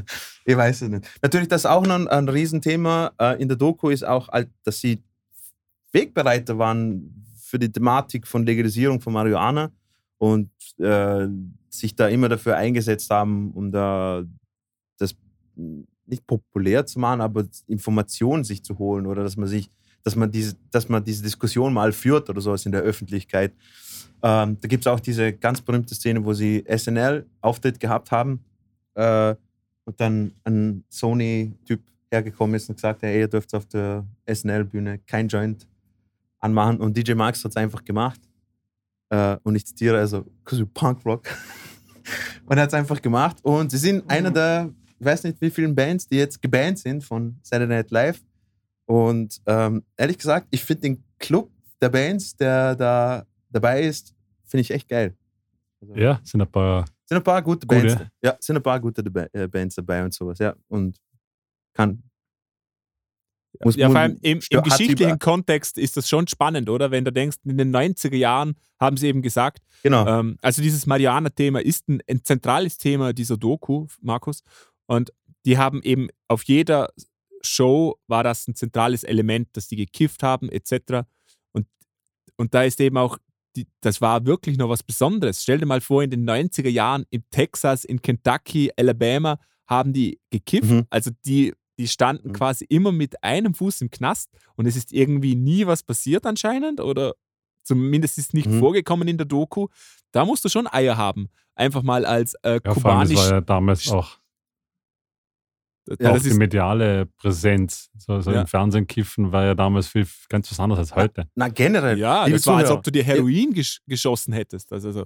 Genau. Lie- Liebe Zuhörer, ihr müsst, ihr müsst, ihr müsst wissen, an, an die jüngeren Zuhörer oder äh, falls ihr jemanden kennt, heutzutage ist es normal, dass man über Drogen und, und, und Waffen, Gesundheit, äh, Waffengewalt oder sowas äh, in den Songs redet. Die haben früher Kill, das Wort Kill, haben sie zensieren müssen. Okay? Und dann gehst du auf die Bühne, überall auf der Welt, egal wo, und äh, versteht, du, du rauchst Marihuana und so hin und her. Ähm, das war schon krass. Also, das war ihnen anscheinend sehr, sehr wichtig und das haben sie einfach durchgezogen. Äh, an der Stelle, ähm, nicht kiffen, gell? Also das nicht, nicht gesund. Also ich bin. Also ich, ich finde es nicht cool. Das ist, das ist kein, das ist kein Berührungspunkt, wo, wo, wo, wo ich denken würde, ah, okay, deswegen ist Cypress Hill so cool für mich persönlich. Aber ähm, dann, was wollte ich auch noch kurz fragen, Marcel, ähm, weil du es gesehen hast. Wie hast du die Musik in der Doku gefunden, durch die Bank durch? Wie ich die Musik gefunden habe? Genau. Ähm, sehr gut. Also ich finde, äh, Cypress Hill wäre definitiv Musik, die auch mir gefällt. Ähm, her hervorragend. Kann, kann man gar nichts sagen. Ja, ja. finde ich auch. Ähm, in Doku wird einfach sehr, sehr viel einfach Soundtrack eben von, von, von, ihr, von ihrem Katalog da gezeigt. Und ich muss ehrlich sagen, fucking DJ Max ist einfach ein Hammerproduzent. Also die Beats, die er, die, die er gemacht hat, also fucking wahnsinnig. Echt, da ist, also es ist kein, kein einziges dabei, wo ich sagen würde, boah, das nervt oder das ist scheiße oder keine Ahnung, selbst die Rock-Sachen oder sowas waren echt cool, sowas. Auch Sendog, der ist ja, wo er sich dann verabschiedet hat, die ein, zwei Jahre oder drei, hat er eine, äh, auch eine Rock-Rap oder Punk-Rap-Gruppe, SX10 hat er gegründet und auch die, die Sachen waren super. Und dann kommt er zurück und dann nimmt er einfach seine Bandmitglieder da mit und die, die haben dann einfach ein Doppelalbum gemacht, wo einmal auf einer auf eine CD sind einfach die ganzen Rock-Tracks drauf, auf der anderen sind die Hip-Hop-Tracks drauf. Und da haben sie mit auf die Tour genommen und die haben dann, wenn sie gespielt haben, mit fetten Bass halt und mit Gitarren und sowas gespielt. Also richtig, richtig fucking geil. Nice. Ja. Gut. Ich habe alles erzählt, was ich sagen wollte. Gutes Gespräch. So, wo ich das jetzt alles erwähnt habe, hättest du jetzt Lust, das anzuschauen, wenn ich dir das so. Das hätte ich auch davor gehabt, prinzipiell. eu euphorisch äh, erwähnt habe. Nö, also hätte ich auch davor schon gehabt. Okay. Schlicht aus dem Grund heraus, weil, wie ihr selbst gesagt habt, es war ja nicht. Es war schon immer so ein bisschen eine Crossover-Band und es war eigentlich auch ein, eine der wenigen Bands, die man als auch jemand, der dem härteren Genre zugetan war, hören konnte und durfte ja, genau. gesellschaftlich vertretbar zwischen 14 und 18, dass man nicht nur Metal hört, sondern auch Cypress Hill cool findet. Ja, Mann. Ja. Absolut. Und halt heutzutage natürlich halt Be Real hat ja mit äh, Chuck D und Prophets of Rage und Tom Morello und ganzen, ganzen Geschichten, also die sind da auch alle äh, weiterhin dabei und sowas. Und gibt es immer noch, machen immer noch weiterhin Musik. Ich glaube, das letzte. Marcel, kannst du kurz schauen, wann das letzte Album rausgekommen ist? Also müsste eh vor ein, zwei Jahren oder sowas rausgekommen Genau, das letzte Album war Back in Black 2022. 2022 sogar. Ey, ah ja, genau. Oh, genau. wow, okay. Zum, zum, zum Neues. Eben. Und das Album habe ich auch kurz durchgehört. Da sind auch ein paar super geile Banger drauf. Also richtig geil. Und was ich auch cool finde, sie haben, sie sind in ihrem Stil stetig treu geblieben. Also eins von diesen wenigen Bands, wo es mich überhaupt nicht stört, dass sie einfach genau ihr, ihren Stempel, ihre Rezeptur gefunden haben und das rocken sie. Gut. Ja. Also Cool. von meiner Seite her, ein, äh, für, für diejenigen, die äh, Hip-Hop mögen, äh, oder natürlich, wenn ihr Cypress Hill-Fans seid, habt ihr das wahrscheinlich eh gesehen. Für diejenigen, die nur Hip-Hop-Fans sind, ist es trotzdem cool, einfach nur zum Sehen, was die alles erreicht haben. Ich finde es einfach krass, weil das, das war nie auf meinem Radar, so was Cypress Hill alles. Ich habe gewusst, das sind halt ein paar LA Cholos, Alter, wo sich irgendwie zusammengetroffen haben und, und ähm, da Hip-Hop gemacht haben und viel über Kiffen äh, gerappt haben. Und das habe ich gewusst von denen, aber dass die das alles erreicht haben, habe ich nicht gewusst. Deswegen super interessant. Ja, Gut. gut. Cool. Ja, dann, dann würde ich sagen, kommen wir zum vielleicht, vielleicht kontroversesten Film heute Abend. Kurz, kurze Vorab-Statement, damit wir das alles ein bisschen einordnen können. Also wir sind wahrscheinlich in zwei Lager gespalten. Ein Lager repräsentiert von mir, würde ich mal sagen, ein, ein Kunstkonnoisseur, der, wenn er ein Bild sieht, die, die Strichführung erkennt, die Pro Provenance des Künstlers, die ganze Geschichte als einheitliches, holistisches Kunstwerk betrachten kann. Und dann meine zwei Kollegen in Wien, die besoffenen Stammtischgäste im Gasthaus, die darüber sagen, das kann doch keine Kunst sein. Das, das könnte doch mein Sechsjähriger malen.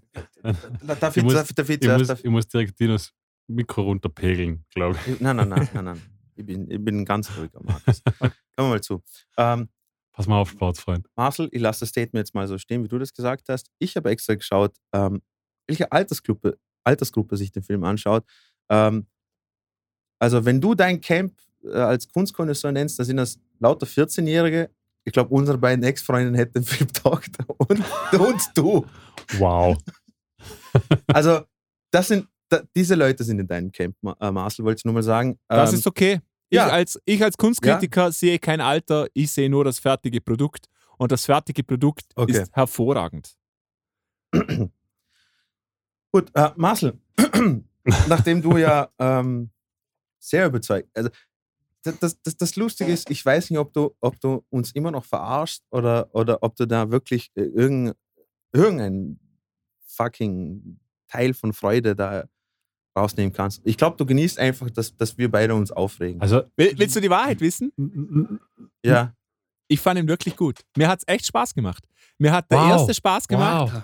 und mir hat Wow. auch der zweite Spaß gemacht für das, was der Also, Film das wäre ist. das, wär, das, wär das Einzige. wenn, wenn ich jetzt den, den ersten nicht objektiv werten müsste. Ja. Also, keine Wertung zum ersten. Ja. Ich kann ganz objektiv sagen, dass der zweite deutlich schlechter ist. Egal, ob der Ja, erste gut voll. oder schlecht war. voll. Das war nämlich das Krasse. Der war so mies.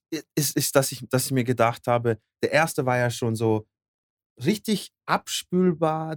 Äh, Ja, Du, du, du, du, weißt da sofort, was passiert. Und, und, man aber- kann aber den Humor schlecht. nicht mögen oder, Ja, oder, oder man kann ihn kindlich Ich- finden. Ich rede jetzt nicht vom Humor, sondern ich rede vom Aufbau vom Film, von der Story vom Film.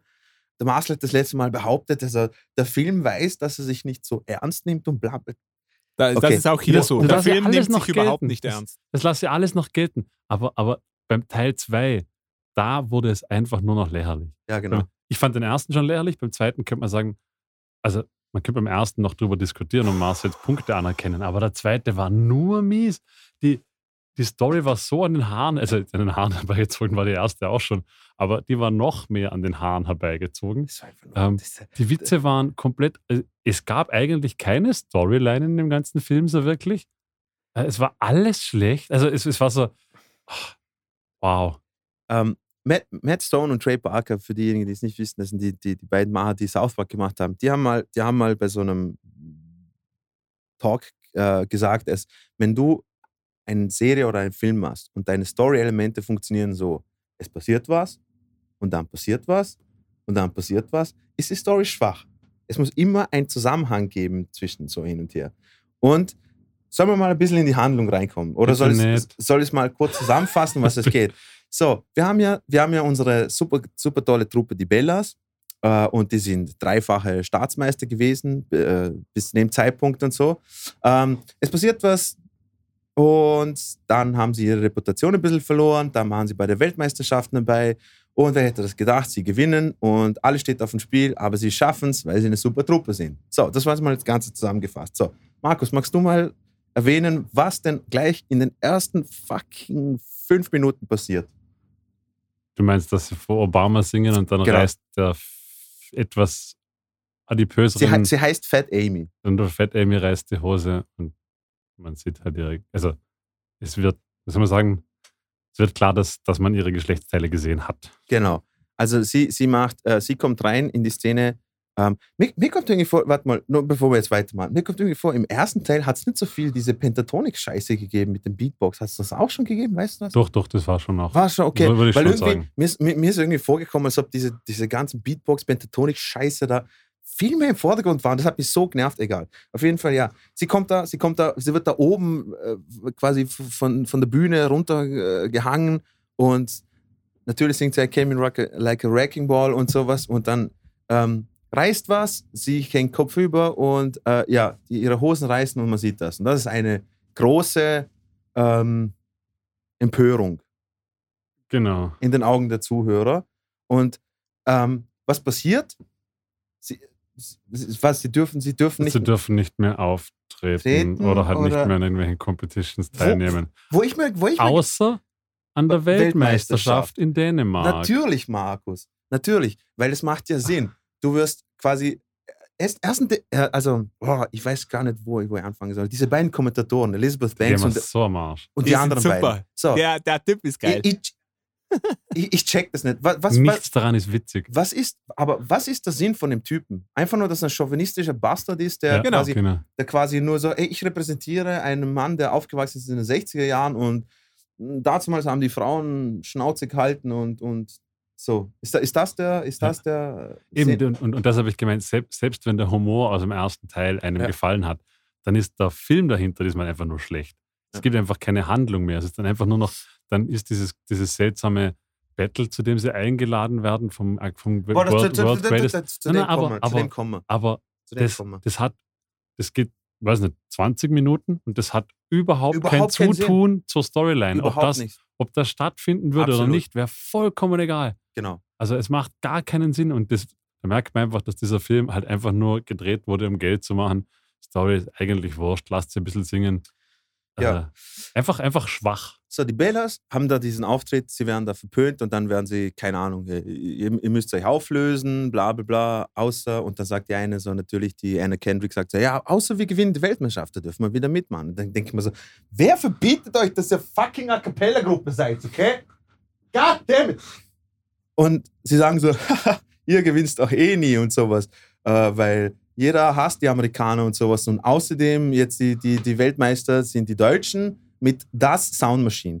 Großartig. Und- das Soundmaschine ist Ja. super. So, an der Stelle möchte ich mal sagen, ganz kurz bevor wir weitermachen, ich möchte nur eines sagen, und zwar äh, Flula, Flula Borg, der den, der den, einer der Hauptsänger in Das Sound Machine, ist ein deutscher so Comedian und sowas. Der war, ich, ich finde den super sympathisch, weil er bei Conan, er hat diesen Charakter, den er spielt bei Conan und, und das ist so super weird und random und absurd und so. Ich habe ihn super sympathisch gefunden. Ab dem Film kann er mir am Arsch lecken, der Mensch. Das ist katastrophal.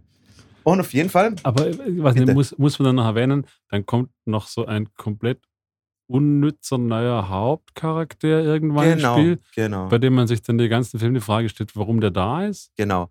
Es ist das typisch dieses ähm, äh, so Mauerblümchen und äh, Genau. ihre, ihre Mama, gespielt von Katie Siegel, äh, War auch bei den Bellas. war bei den ersten Generationen von den Bellas dabei und das war die absolut coolste Zeit in, in ihrem College-Zeit. Ja, ich würde ja, ich würde ja, der ist okay, aber der Charakter, dieser ganze Charakter hat im weiteren Filmverlauf einfach kein Zutun mehr. Ah, sie hat, ist einfach sie hat nur nur da. ihren Song gesungen. Ja, aber wow. Ja, eh. Aber hast du, da hast du doch sofort gewusst, alter Mann, es gibt diese Szene, da sind sie in ihrem, in ihrem, in ihrem Dorm? Na, was ist das? Ich weiß Haus? Also, also, das College, wo A Cappella-Gruppen eigene Dorms kriegen, Diese, diese Studentenverbindungshäuser gibt es ja schon, oder? das Also, schon, aber nicht fucking Nicht fucking Cappella-Gruppen, interessiert. Auf jeden Fall, sie singt davor und ja, sie hat sein eigenes Lied und sie hat da nur so ein, zwei Zeilen vorgesungen sie wird da akzeptiert und das war's einfach. Das habe ich auch so cool gefunden. So, ja, passt. Ja, weil, weil im ersten Film ist ja noch so ur die Aufgabe für die Hauptdarstellerin, dass sie Mhm. da reinkommt, weil das ist so was Gott, was für. Ja, eben. So. Und jetzt ist sie singt so. Immer Flashlight. Passt, okay, Ah, du bist cool. dabei. Cool, ja. So, what? Genau. Und ähm, genau, dann ist sie dabei und dann geht's weiter. Und zwar, ähm, ah, boah, boah, da gibt es ja diese Szene, wo quasi der erste Tag im College, oder? Und da singen die anderen, die Troublemakers. Was ist das für ein Song, bitte? So, Keine Ahnung. Sucking Ich- on a Lollipop, Love makes you, was? Lo- Love makes it. Das ist übrigens ganz ein bekannter Song. Äh, ich, ich kann nicht mehr sagen, Ja, was, aber das ist ganz ein bekannter. ja. Ich wollte gerade sagen, den, den wird es wahrscheinlich schon geben, den kenne ich jetzt nicht. Ja. Ähm, boah, das war, boah, das war katastrophal. Ja, und dann, ne, dann kommt halt, wie heißt denn die, wie, wie heißt denn die Hauptdarstellerin? Was hat, die hat Anna bestimmt- Kendrick, Nein, Mann, wie heißt sie im Film? Becker. Tina ist komplett emotionslos. Ja, man, das ist die, furchtbar. die startet dann nebenher ein, ein Praktikum Genau. in einem Tonstudio. Genau. Ja, mit dem Producer, gespielt von Keegan Michael Key, äh, ja, wow, dass er sich den Scheiß sein lassen hat. dass Snoop Dogg da mitmacht, Alter. Dass alle da mitmachen, Alter. Ja, voll, es ist so wild. Okay, wollt ihr mal, Story, wollt ihr mal hören, wer da alles mitgemacht habt? Wollt ihr das Ich, ich weiß, ich weiß. Ich, Keegan Michael Keen, Ich- äh, Pharrell Williams, Christina Aguilera, Wo war? die waren da am Schluss als Cameos dabei. Dann äh, achso, Snoop Dogg natürlich, Jimmy Kimmel war dabei, Rosie O'Donnell. Also da sind ganz viele große Namen dabei. Und wisst ihr auch wieso? Ja. Weil es ein cooler Film ist. Die Weil's- Leute wollen da dabei sein. ja, Nein, voll. Ich glaube, ich glaub, das war einfach nur Geld. Ähm, Snoop Dogg, äh, Snoop Dogg nimmt ein ähm, Weihnachtsalbum auf. Wieso so, auch nicht? das ist so gut. Das ist Und- einfach so dumm. Und Keegan Michael Key ist ein Producer, der anscheinend sehr, sehr viele Grammys hat und Anna Kendrick ist dort quasi Azubi dort und bringt allen Kaffee und so hin und her und ähm, ja, das ist der Handlungsstrang. Und sie will das nicht den anderen erwähnen, weil sie Angst hat, sie sind enttäuscht, wenn sie sagt, okay. ähm, so, so viel mal dazu. Äh, überhaupt die ganze Szene mit, mit dem Producer ist einfach so fucking cringe, Alter. Und so nicht lustig. Und Snoop Dogg, egal. Ähm, ja, auf jeden Fall. Ähm, dann da gibt es diese Trainingsmontage, da, wo sie trainieren mit der neuen und so. Who knows? Und Keine Ahnung, was da, wieso das da ist und sowas. Und dann kommt das Allerbeste. So. Das Allerbeste ist, ähm, ah genau, da gibt es auch diese, diese, diese College-Party, wo nur A Cappella-Gruppen. jedes Mal ja von die, wo sie dann eingeladen werden von diesem. Nein, nein, nein, nein, nein, davor, davor noch. Keine Ahnung. Was Dav- Davor noch. Ey, ey, eine, eine Party, wo nur A Cappella-Gruppen. Ja, aber verstehst du nicht, dass das der Witz Ich glaube, ihr versteht nicht, dass das der Witz dahinter ist. Der Film nimmt sich nicht glaub- ernst. Das ist alles totaler Schwachsinn und die Leute wissen das auch. Das ist alles so überspitzt dargestellt. Natürlich gibt es das nicht. Das ist Blödsinn. Aha, okay. Okay. Also sollte man den Film auch nicht ernst nehmen, deswegen, oder? Nein, den Film muss man nicht Ah, ernst okay. nehmen. Der Film nimmt sich selber nicht ernst. Und das glaube Okay, ich zu aber 100 Prozent. Filme, Aber was. Monty, Monty Python waren Filme, die sich selbst nicht ernst genommen Genau. haben. Das ist ein Film, der viel definitiv Kanone ernst, genau, Film, der ernst nicht- genommen werden. Also Genau. ich, ich weiß nicht, wenn man sagen kann, der Film will sich nicht ernst nehmen, Allah, wie er, wie er aufgebaut ist, wie die Aufmachung von allem ist, äh, die Storytelling, der hat vielleicht, vielleicht wollen sie einen Humor drin haben, aber der nimmt sich definitiv ernst. Mein, also meiner Meinung nach. So, so, die Zielgruppe sind ganz klar 14-jährige Mädchen. Ja, äh, das Lustige ist, ich habe doch noch mal geschaut, der Grund, wieso es ab 14 ist, ist, weil so viele sexuelle Innu Innuendos da vorkommen. Das wäre der Film ja noch, noch äh, äh, für, für jüngeres Publikum noch freigegeben. Aber dadurch, dass so viele anzügige ähm, Kommentare da von Fat Amy und den, und, und den anderen da kommen und sowas, deswegen äh, ist der Film ab 14 quasi Ja. freigegeben. Ja, aber ist denke, klar, ey, cool. jeder, jeder Film versucht, so wenig Rating wie möglich zu kriegen. Also, das ist klar. Das könnt ihr einem Film nicht vorwerfen. Was? Jeder, jeder Film versucht so Jeder große Film versucht, ein so gutes, äh, sein so niedriges Rating wie möglich zu kriegen, weil das einfach Millionen Aha. sind, die du sonst verlierst. Da gibt es da gibt's eine gute Genau. Doku drüber. Also, das ist wirklich entscheidend für den Erfolg eines Films. Und natürlich ich, wollen aber- die auch aber wieso- Kohle verdienen. Ich glaube, das kann man ihnen nicht Okay. vorwerfen. Aber wieso ist es dann notwendig, diesen Subplot mit Fat Amy und Bumper da zu haben? Der, by the way, Furchtbar. Ja? ex- so Furchtbar. nervig ist. Ja, absolut. So nervig Fat ist. man. Amy ist ein Ich muss auch sagen- wahnsinnig nerviger, dummer Charakter. Ja? Rebel Wilson macht jedes Mal die gleiche Rolle und Ja. ich verstehe das nicht. Also, i- ist, die- also ich, was ist dran lustig? Was ist dran lustig? Ich verstehe Ich verstehe ich nicht. das nicht. Frag nicht mich, frag Marcel. Ich, ich, ich finde es cool, ich find's cool, dass sie so, ich, ich verstehe es, was sie, ja, was sie ja zeigen will. Sie einfach Self-Confidence und sowas hin und her. Was ja cool ist, soll das, soll das sein. Aber es ist nicht lustig. Nee, ich finde es auch nicht. Ich mag sie gar nicht. Die Dicke fällt runter und ihr reißt die Hose. Hahaha, dann die eine Szene in meinem Camp, die Dicke ist oben im Netz eingefangen, weil da eine Falle gestellt worden ist und sagt so, hey, bring, bring mir Marshmallows. Hahaha.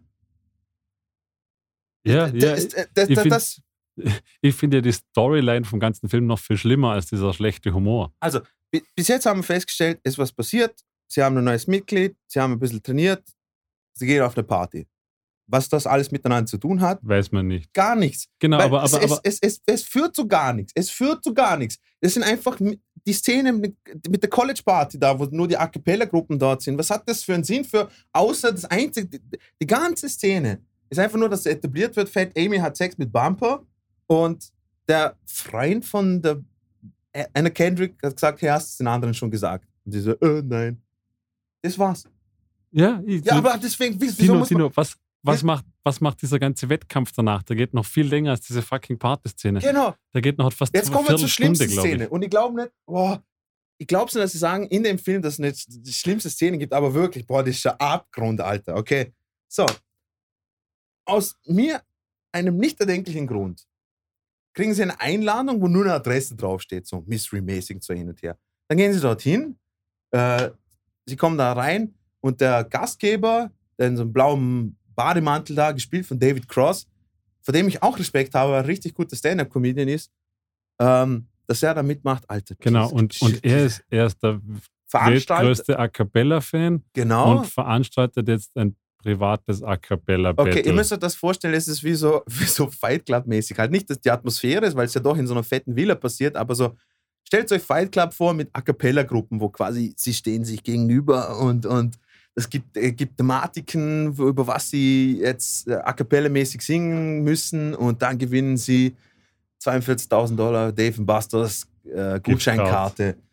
Und wer macht damit? Also die Bellas machen mit, natürlich das Sound Machine, genau. Genau, wir haben Travelmakers. Troublemakers und, und die, Achtung, Leute, haltet euch fest, liebe Zuhörer, die Green Bay Packers machen da auch noch mit. Die Footballspieler, das Footballteam. Voll geil. Green Bay Packers machen mit. Wieso? Es, es ist lustig, Dino. Du, du hast einfach keinen Humor, Dino. Das, Genau. das ist voll lustig, weil Anna Kendrick und die anderen machen mit und dann auf einmal sind die Green Bay Packers da. Voll lustig. Genau. Und Gut. dann, und dann, und Und, dann Sound Machine. gibt, und dann gibt der Host gibt immer ein Topic vor und sagt zum Beispiel, Genau. irgendwann sagt er 90s Hip-Hop Jam und dann müssten alle. Dino, Dino zuckt gleich aus. Da, da, zu, dem, zu dem kommen wir. Ich möchte noch, ich muss mich wieder fassen, Mann. Es tut mir leid. Ähm, das Sound Machine, okay? Wieso haben sie so einen übertriebenen German Accent? Wieso? Das ist. Das Ist das Es ist okay, großartig. okay, ja, na, Nein, nein, das nein. ist das- großartig. Ey, das Na, wieso? Sound Machine ist einfach einer der besten Bösewichte seit langem. Das ist super. Also, dass sie sagen, wirklich, Mann, es ist doch, das ist doch, das ist doch so ausklutscht, dass man, hahaha, the Germans have the accent. Ja, gut, aber, aber, aber lassen wir das mal beiseite. Selbst, Ja, aber das hat mich so gestört, Mann. Wieso? Wieso kann es denn einfach eine A Cappella-Gruppe sein, die einfach ganz normal auf Englisch singt und just so happens to be German? Na, we have to talk like this because only Germans, they talk like this all the time. Yes. Aber, aber das, of schau, schau mal, genau das ist doch das, was ich meine. Dieser absolut überspitzte Humor. Du hast diesen absolut überspitzten Akzent. Das ist kein normaler Akzent, er ist wirklich auf elf gedreht. Dann dieses Ja. schwarze Outfit, was sie anhaben. Also wirklich Ja, so voll Elf Rammstein-mäßig. Wo, wo, singen sie, wo singen sie das erste Mal?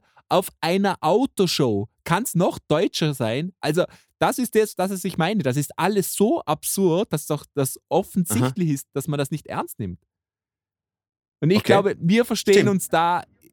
Das ist, glaube ich, der, der die Nicht, große Differenz, was wir haben. nicht. Ich finde den Film Ja. auch nicht Ja. gut, aber ich glaube, dass der Film einfach, einfach völlig bewusst überspitzt ist. Dass, dass sie da Ja, das schon, aber das macht ihn halt, aber das macht ihn, aber das macht ihn halt nicht gut. Genau. Nee, Das- das, sage ich auch nicht. ich sehe habe nicht, gesagt, das dass es ein gut guter ist. Film ist. Das ist der Unterschied. Bis jetzt klang es aber durchaus so. Ja. Äh, Ja, also ich ich habe immer das gesagt, Gefühl, ich, dass, hat, dass ich du die Filme gern Spaß. anschaust. Ich hatte Spaß. Okay. Ich, ich habe gelacht, weil er einfach absurd ist. Ist auch kein Film für mich, aber ich, ich hatte Spaß. Oh, mein, mein, mein, mein, Blut fängt an zu kochen, Alter. Ähm, Ich, Bis- ich, ich glaube, bis ich hole mir mal ein Bierchen. ho- hol den Bier bitte. Ähm, äh, verbiss die Maß ähm, bi- bis zu dem Zeitpunkt, Markus, ich habe es ausgehalten. Mit so richtig so, so, kennst du das, wenn so, du denkst, okay, ich kriege Magengeschwür von dem Film. Ohne Scheiß. Aber bis dahin habe ich es ausgehalten. Aber wo es bei mir wirklich fast zum, also der erste Anzeichen, War, war beim 90s. nein, nein, nein, nein, nein, nur, nur, nur schon, alleine schon diese Szene, dass er so, Welcome to this Ninja Laser Dragon Tournament. Can you dig it? Und ich so, na, sie haben jetzt nicht der Reference zu The Warriors gemacht, Alter. Diese Bö- Böcke. Alter, das gibt's ja nicht. D- d- d- Das, das habe ich, das hab ich extrem scheiße gefunden. Nehmt, nehmt den Namen von The Warriors nicht. Haben sie nicht, haben nur Sie, Referenz sie, gemacht. sie haben eine Referenz gemacht, aber das Gut, ist, Aber, das ist aber richtig, das, richtig beschissen. das- Und dann, liebe Zuhörer, okay, dann starten Sie mit dem Turnier. Sie kriegen Thematiken wie äh, Country-Songs und dann Songs über Butts und und es muss quasi jeder immer singen und die anderen müssen Genau. übernehmen und wem gerade nichts einfällt, der fliegt genau. raus. Und jedes Mal fängt dieser, genau, Reggie Watts hat mitgemacht, Alter. das ist alles. Das ist so krass, Alter, dass Reggie Watts bei der einen Truppe dabei ist. Oh, Jesus, steh und bei. Also, auf jeden Fall, und das vor allem das Coole für die, dass immer der Beatbox jetzt so rauskommt und er so, hey, ich bin der allercoolste Mann, weil ich leg den Beat klar. Und die anderen müssen da mitmachen und dann das, singen sie über Butts und Ah. Country-Songs. Und einer nach dem anderen fliegt raus und dann wo es bei mir wirklich ausgeschalten hat, da kommt die Kategorie 90, 90s Hip-Hop Jam. Ja, da war, das habe ich gewusst, dass du da komplett aussteigst. Und Jesus im Himmel, okay? Was? Sie, sie, sie, sie machen eine Version von Scenario, von Tribe Called Quest, Insane in the Brain von Cypress Hill, von Chris Cross und, und, und so ein Scheiß. Und ich denke mal so, nein, das habt ihr jetzt nicht wirklich ernst gemacht. Weil Leute, es gibt nichts Lächerliches, als wie, als wie eben die ganze Szenerie von diesen, hey, wir nehmen jetzt, wir sind voll die, voll die ernsthafte A Cappella-Gruppe und, und dann singen sie Szenario und Rebel Wilson macht, macht den Part, Mann. Alter. Da, da hätte ich kotzen können. Also auf jeden Fall Da hätte ich kotzen Im können. Da- Endeffekt, um, das, um die Szene zu rappen, Ja. ähm, im Endeffekt gewinnen dann das Sound Machine genau. diesen, diesen Battle. Der ganze Battle dauert gefühlte 20, 20 Minuten, und er hat Nüsse. überhaupt keinen Sinn in dem ganzen Film. Also alles daran ist vollkommen handlungstechnisch irrelevant. Ob der, das könnte man einfach rausschneiden und das wäre immer noch derselbe Film. Ich, ich würd, ich, Und das hat mich so gestört, weil ich, ich habe meine, ich habe mich so als, es ist eine komplette Zeitverschwendung, weil, weil, absolut. weil beim ersten gab es zumindest einen Handlungsstrang, der war vorhersehbar, das ist Genau. okay. Aber, aber es gab einen Handlungsstrang. Aber Genau. da war es einfach nur so, ich dachte so, Wie- hä? Liebe Zuhörer, ihr fragt euch vielleicht, hey, das muss passieren, weil es muss dieser Clash zwischen den Helden und den Bösewichten passieren, damit man weiß, die Bösewichte haben es drauf. Nein, das ist schon davor passiert. Richtig, richtig. ist, bei der Autoshow ist schon etabliert worden, dass die, das Sound Machine, they are very evil and they say, they say mean things like, oh, you're uh, inflexible Susie instead of fat Amy. Yes, it's Germans. Ja. Okay, also ist schon, ist schon das etabliert worden, deswegen braucht es die komplette Szene nicht. Und ewig lang. Genau. So, why? Und, und du, du, jeder weiß von der ersten Sekunde, wie es ausgeht, das sei ja dahingestellt. Ja. Aber so unnötig. Okay, und dann, und dann denkt ihr euch vielleicht, okay, aber jetzt haben wir unnötige Szene. Dann die nächste Szene, sie fahren in irgendein Altersheim und singen dort. Ja, genau. Du, Und, und da haben sie wieder eine Panne auf der Bühne. Und was hat das? Was, was, was, was soll das jetzt? Ja. Was für einen Sinn hat das? Wir haben am Anfang etabliert, Tragödie passiert, Obama ist beleidigt, kein Problem. Sie werden von allen, alle spucken sie, äh, weiß ich was, und jetzt muss das nochmal passieren. also das, wie du sagst, ich habe das Gefühl, so dieser ganze Film, wie lange wird er dauern? Stunde 40. Eine Stunde 50, 35 Minuten. Sowas. Davon, Purer davon ja, das ist, Agonie. und das hat mich so aufgeregt im Endeffekt. Davon könnte man eine Stunde 15 rausschneiden Locker und man easy. hätte immer noch denselben Inhalt. Locker, Also, locker dann- easy. Dann eben diese Art, und dann gehen sie auf diese komische Selbstfindungskur da. Ge genau. über, über, Vor allem, sie, warum? sie Wieso? die, die, die Szene war so super. Sie hocken im Bus und, und keifen sich alle an, weil äh, du bist scheiße, nein, du bist scheiße, nein, du hast es mir fett gesehen, nein, deine Mama und Vater, komm hier alle und so die ganze Zeit. Und dann sagt der eine einfach so, hey, wisst ihr, was wir jetzt brauchen? Ein Selbstfindungscamp. Und, und nicht einmal so, die Reaktion von den anderen ist nicht mal erwartet worden, sondern Schnitt und man ist im Camp. Richtig. Okay? Das ist kompletter Schwachsinn. genau. Und das Camp leitet die vom ersten Teil, die da die, Chefin die, war. Die blonde. Genau. Die, die leitet das Camp und äh, ratet mal, was passiert. Es kommen weitere komplett beschissene A cappella Soundtracks zu einer Montage von, wie sie zusammen trainieren. genau. Sie trainieren, also nochmal Leute, sie sind A cappella Gruppen, gell? Also äh, Geheimnis. Sie, sie, sie, sie, sie machen keinen Sport, aber sie machen ein Bootcamp, Tra- Trainingscamp. Okay? Was hat es für einen Sinn? Was hat es für einen Sinn? Das sprechen sie sogar selber im Film an, übrigens. Ne? Aber Ja, okay. das macht es aber nicht besser. ich ich habe das Gefühl, ja, das, das sieht man wieder. Ähm, die Stammtischproleten, ja. Es macht mir gerade voll viel Spaß, Mann. Ähm, Ah. die, die, die regen sich über Dinge auf, die sie einfach auch nicht verstehen. Ne? Ihr, müsst, ihr müsst mal ein bisschen tiefer schauen. Dino, nimm mal die Scheuklappen ab. Versuch, es gibt Versuch keine Tiefe. versuch dich in die dicke Amy reinzufühlen, okay? Wie wärst du, wie wärst, wenn du ein übergewichtiges blondes Mädchen wärst, Dino? Ja, na, also Okay. nicht, nicht aushaltbar. ich, ich lasse es jetzt mal stehen. Auf jeden Fall. äh, bei der Trainingsmontage ähm, finden sie zueinander und ich, ich hab's. Wieso? Aber es macht so keinen Sinn, mein Alter. Sie machen bei einem Trainingscamp mit, sie machen Bootcamp-Drills und dann hocken sie beim Lagerfeuer und dann sagen sie, ich glaube, wir haben unseren Stil gefunden. Ja, äh, Wieso? Oh, Allah, Alter, was gibt's, man? Auf jeden Fall, ähm, da haben sie ihren Stil gefunden und dann, dann äh, sagen, sagt die Anna Kendrick, ja, ich mache dort bei dem, äh, bei dem Studio halt. bei dem Studio mit.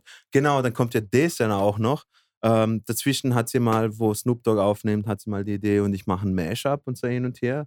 Und äh, dann sagt der Keegan, er so, okay, ich höre mir deine Demos an. Dann zeigt er die Demos. Äh, er sagt, ja, es sind eben nur Mashups. Und dann ähm, sagt sie, ja, aber das ist mein Ding. Und sagt er, ja, das kann sogar der andere Typ da, der da voll dämlich ist. Und wer hätte das gedacht, diese, dieser neue Charakter, der da mitmacht, ich habe ich hab mal ihren Namen gemerkt, so, so, so unscheinbar ist sie. Sie hat einen eigenen Song und den nehmen sie natürlich auf und wer hätte das gedacht? Es, es funktioniert, oder? Der Produzent kommt und sagt, boah, ist voll geil, das, das, das taugt mir. Jetzt, jetzt äh, man, nehmen wir ein ganzes Album auf. Genau, und, und, und spannend ist auch, dass dieser Handlungsstrang damit komplett vorbei ist. genau, also Er wird dann einfach, er wird dann einfach komplett aus dem Film rausgeschmissen. Genau. Man weiß nicht mehr, wie es weitergeht. Äh, weder, weder mit ihrer Studiokarriere noch mit der Jungen. Weg. scheißegal. Passt schon. Fuck it. Es funktioniert alles bei Anna Kendrick, inshallah, Alter, Mann. Anna Kendrick be dunking on some bitches die ganze Zeit, Alter. Egal, was sie macht, man. Bam, aber- es funktioniert, Aber Mann. hat es nicht, das hat mich immens gestört. Jetzt wurde dieser Handlungsstrang irgendwie eh nicht wirklich aufgebaut, aber trotzdem ein bisschen und so Charaktere in den Raum geworfen, die aber nie etabliert wurden. Und dann ist es einfach vorbei. Ja, genau. Einfach, eben, einfach, einfach zack, vorbei. eben.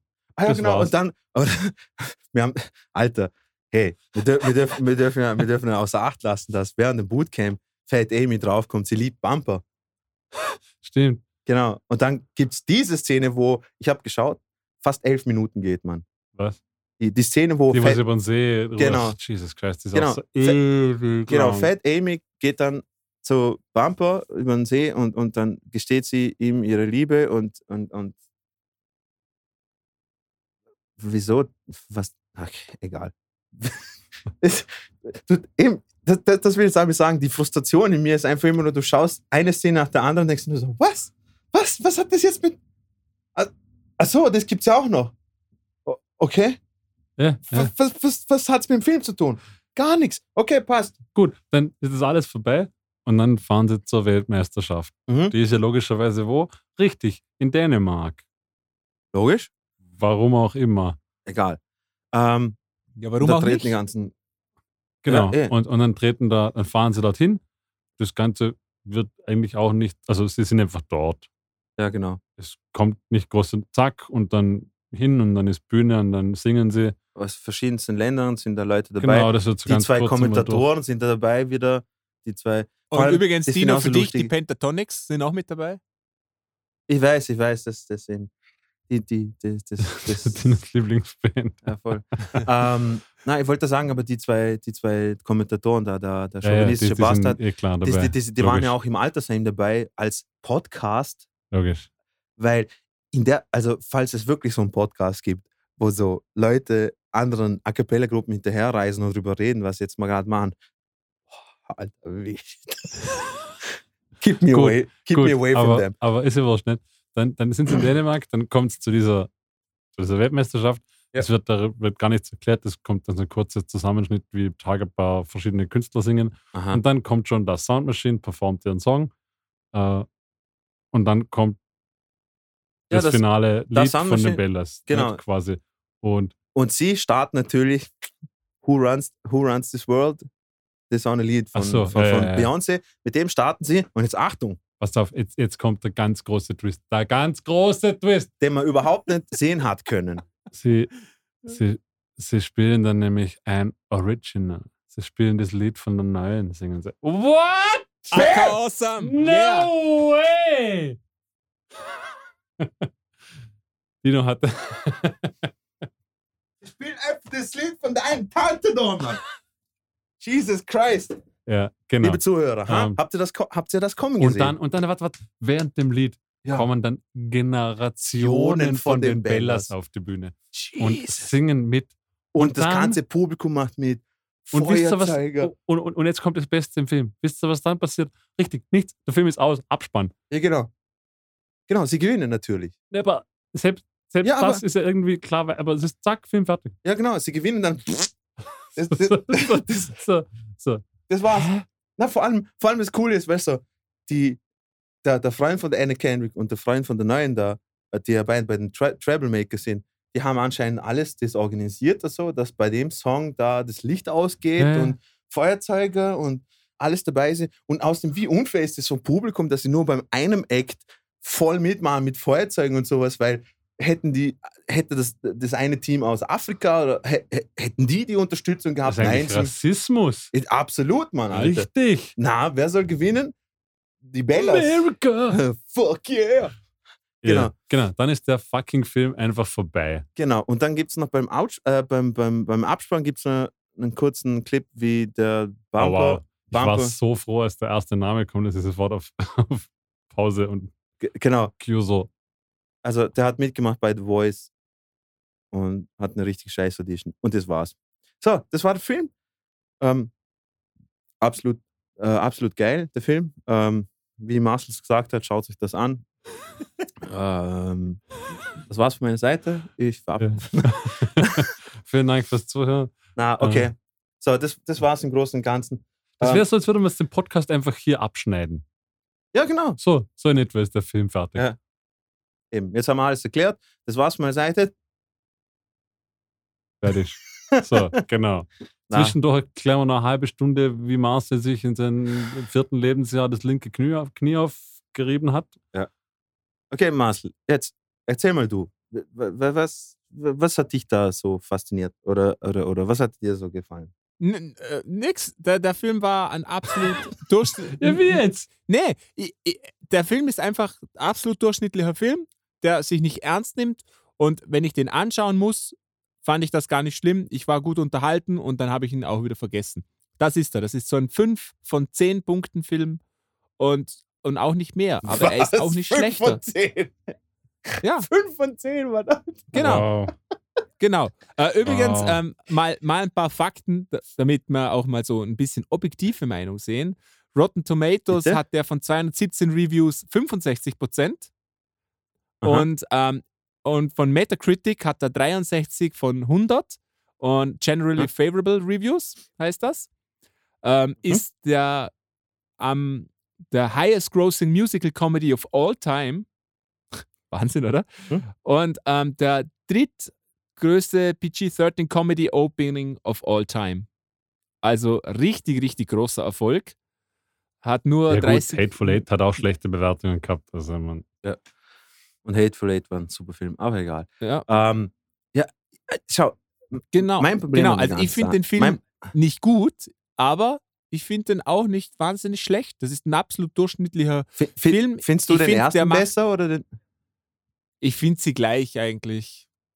was? Ich, ich, der ja, erste ist scheiße, aber der gleich. zweite ist so viel beschissener. Ja, das sagen So die Kritiker übrigens auch, ja. Ich finde beide jetzt nicht wahnsinnig so, dass ich es mal wieder ansehen würde. Aber ja. Aber Ja. ich finde es nicht so Ähm. schlecht, wie, wie ihr macht. Genau. Ja. Das Schöne Ja, ist, es gibt ja einen Wie dritten beim Teil. Dino.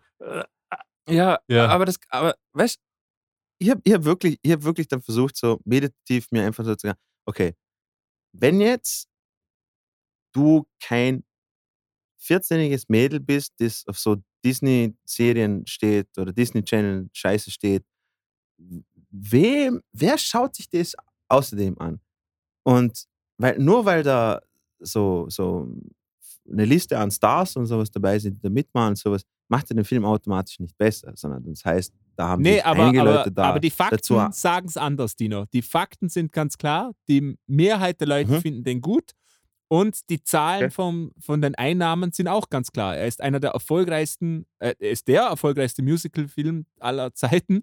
Also, Das ist ähm, so ja, haram, Alter. Dass das erfolgreich Also ist ich als sag Blues jetzt- Brothers oder sowas. ich sage jetzt, ich sag jetzt mal so ganz, ganz objektiv, was ich glaube von dem Film. Ja.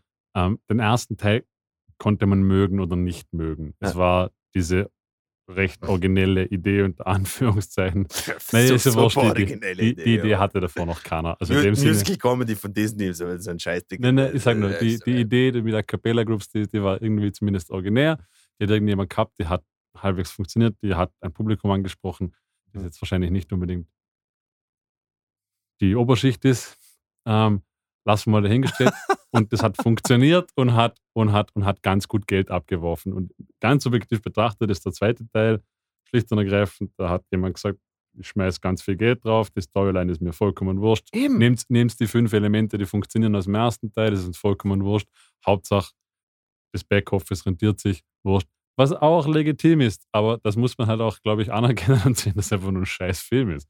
Also, ich, Liebe Zuhörer, bitte versteht uns nicht falsch. Wir wissen ja schon, dass der Film nicht für mich und für Markus gemacht worden ist, anscheinend für Marcel, aber ja, halt Äh, anscheinend, anscheinend für Konnoisseure. ja, anscheinend für Konnoisseure. Und versteht es nicht falsch. ja. Wir wissen, dass der Film nicht für uns gemacht ist. Und klar, dass wenn jemand sagen würde, hey, schau, schau, also wenn mir ein erwachsener Mensch sagen würde, hey, schauen wir uns Pitch Perfect an, dann, dann habe ich echt Probleme mit dir als Mensch. Also dann können wir keine Freunde sein. Ganz einfach. Aber schau, ein gutes Beispiel finde ich ist ja, das, äh, wie hieß das Highschool Musical, das wir uns einmal angeschaut haben vor Jahren. Ja. Das kann einem gefallen oder nicht. das ist auch ein Scheiß. Das ist auch ein Das ist ein Scheiß. scheiß Musical Aber, halt. aber, aber ich finde, dass Pitch Perfect 2 nochmal eine ganze Klasse Nein, mehr an Scheiße oben Ja, drauf schiebt. voll. Weil Was einfach qualitativ scheiße nur weil ist. es nicht für uns gemacht ist, kann ich ja trotzdem sagen, dass der Film storytechnisch alleine schon Er ist furchtbar. Äh, das, das, von vorn bis hinten macht es keinen Sinn. Eben, du kannst eine Stunde von dem Film da rausschneiden und du hättest es zusammengefasst in Scheiß passiert, sie trainieren ein bisschen, Ja, 20, Weltmeisterschaft gewinnen. eine Simpsons-Episode wird sich eigentlich ausgehen, so in der Absolut. Länge her. Circa. Absolut. Ich stimme euch Und- da übrigens äh, absolut zu. Und, und äh, die, die- dann das Zweite, der Humor. Ja, na, wie gesagt, den Ja, Humor lasse ich deshalb außen vor, weil den kann Ja. man mögen oder nicht Aber, mögen. aber was, also eben, wie gesagt, wenn das irgendjemand anspricht, außer 10, 11, 12-Jährige, dann tut mir echt leid für euch. Also, wenn ihr, wenn ihr lustig findet, dass ähm, Snoop Dogg macht ein Weihnachtsalbum. Ja. Fat Amy äh, äh, weiß, dass sie dick ist, und, aber sie fällt trotzdem hin und dann voll lustig. Und äh, Gut, aber ich glaube, da, dabei können wir es jetzt Da- auch stehen lassen, oder? Also wir wissen, dass wir den Humor nicht cool finden Ja. und der Film ist einfach objektiv in der Storyline sehr bescheiden. Ja. Gut. Äh, wer ihn anschauen will, feel free. Ja. Ähm, Schaut ihn an. mich- Ich, ich brauche ein paar Verteidiger in meinem Camp. Bitte schaut ihn an und, und schreibt uns, was ihr davon haltet. Schreibt eure ehrliche Meinung. ja. Es würde mich wirklich interessieren, weil ähm, wollen wir wirklich diesen Lowlives die, die, die Macht überlassen, den FPÖ-Wählern da auf der anderen Seite des Bildschirms? Nein, das wollen wir nicht, oder? Wir wollen ein bisschen Niveau hier. Andreas Gabalier-Fans da. Ich habe heute übrigens schon vier Murmeltiere gesehen, ohne Scheiß. Der, der, der Andreas wäre stolz auf mich. Ähm, ja, ähm, Ah, ja. Ich glaube ja, dass wir uns gar nicht so uneinig sind. Ähm, wir framen das nur ein bisschen anders. Ich bin einfach ein positiv denkender Mensch. Ich finde das Gute du- in den ich- Dingen und ihr eben Ja. nicht. ich, ich, mu- ich muss auch noch ich sagen, freue mich, schon, ich freue mich schon sehr auf Pitch Perfect 3 und ich hoffe, dass da noch. Es, ich habe gelesen, dass ein Fat Amy Spin-off äh, vielleicht in der Mache ist. Das fände ich sehr schön. Jesus motherfucking Christ.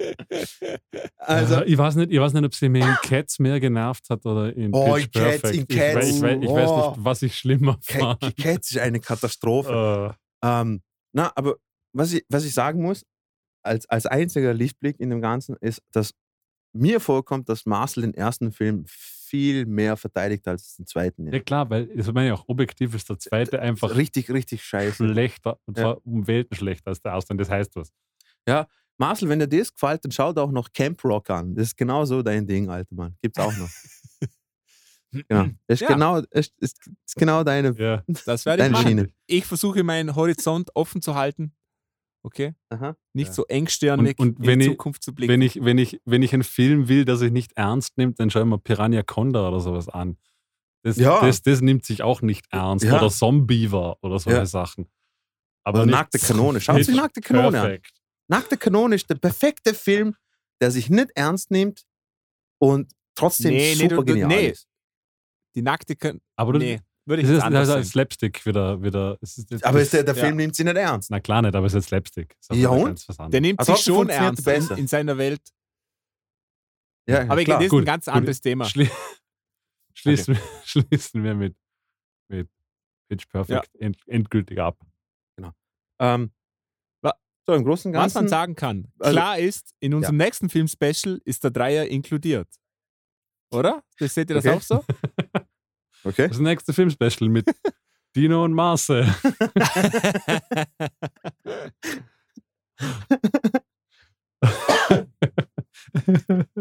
Eben. Egal. Ah. Es, es werden wir auch schon irgendwie durchbringen. Ähm, ich, ich, ich bin auf, auf, auf, eine, auf eine sadistische Art und Weise, ich bin schon gespannt, was sie da für Scheiße dann auspacken. na, Eben. Ich, ich, nö, na, na, na, ich bin, na. nein, was? na. Einfach nur, Markus, Markus, einfach nur, ich will einfach nur wissen, de- den, den, den Keller, den sie ausgebuddelt haben jetzt beim zweiten Film, wie, wie, wie tief runter Na. geht das noch? Ich, ich könnte mir auch den Finger schneiden, weil ich wissen will, wie sich Ja, das ja. anfühlt, aber Aber hast, hast du nie so Phasen, wo du denkst, na, andere Leute haben sich Na. selbst Geißelung gemacht? na, du hast, du hast doch zweimal Pitch Perfect. Ja, ich weiß. Ich wollte es einfach nur frisch etwas, halten. das wir noch ich wollte es einfach nur frisch halten. ich. Ich, ich habe ich hab gerade die Rotten Tomato Score vom Dreier angeschaut. Ich glaube, das wird spannend. Al- Also, Super. So, so viel sei mal. Und ähm, so viel sei mal verraten. Und was wir für die nächste Folge schon ähm, sagen können, als kleinen Teaser: ähm, Dino wird ein Essay machen über alle Staffeln von Glee. Also schaltet da unbedingt ein. Na. na, Mann. Na. Äh, Auf, äh, na, auf keinen, auf keinen Fall. Ähm, ich, will nur, ich will nur abschließend noch sagen, jeder, der dann beim Film mitgemacht hat, hat extrem Respekt verloren bei mir. Ähm, was ja nichts heißen muss.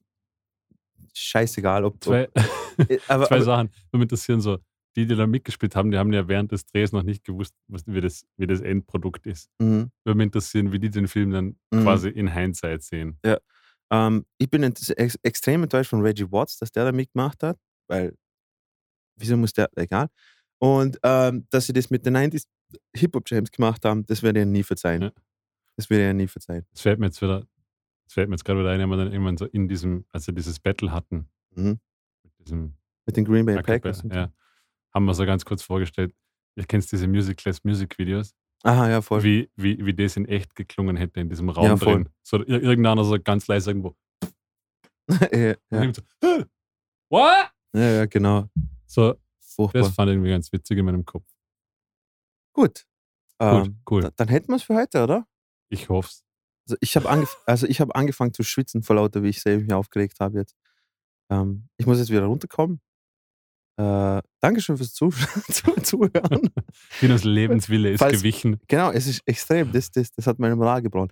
Ähm, falls ihr auch die Dokumentation gesehen habt, äh, schreibt uns, was ihr über die Sachen denkt. Äh, Über die guten Sachen denkt. ja, oder auch Pitch Perfect 2, ist mir wurscht. Ähm, wenn ihr, wenn ihr äh, Marcel's Camp seid, dann schreibt uns auch unter musikerpodcast.gmail.com oder auf Facebook oder so. Und ja, wir hören uns dann bald bei der nächsten Episode. In Bälde. Bälde. Oh, Oh. also bis Bälde. äh, na. Das, das sagt man nicht. Okay, auf jeden Fall, Dankeschön. Wir verabschieden uns. Vielen Dank fürs Zuhören. Auf Wiederhören. Papa. Tschüss.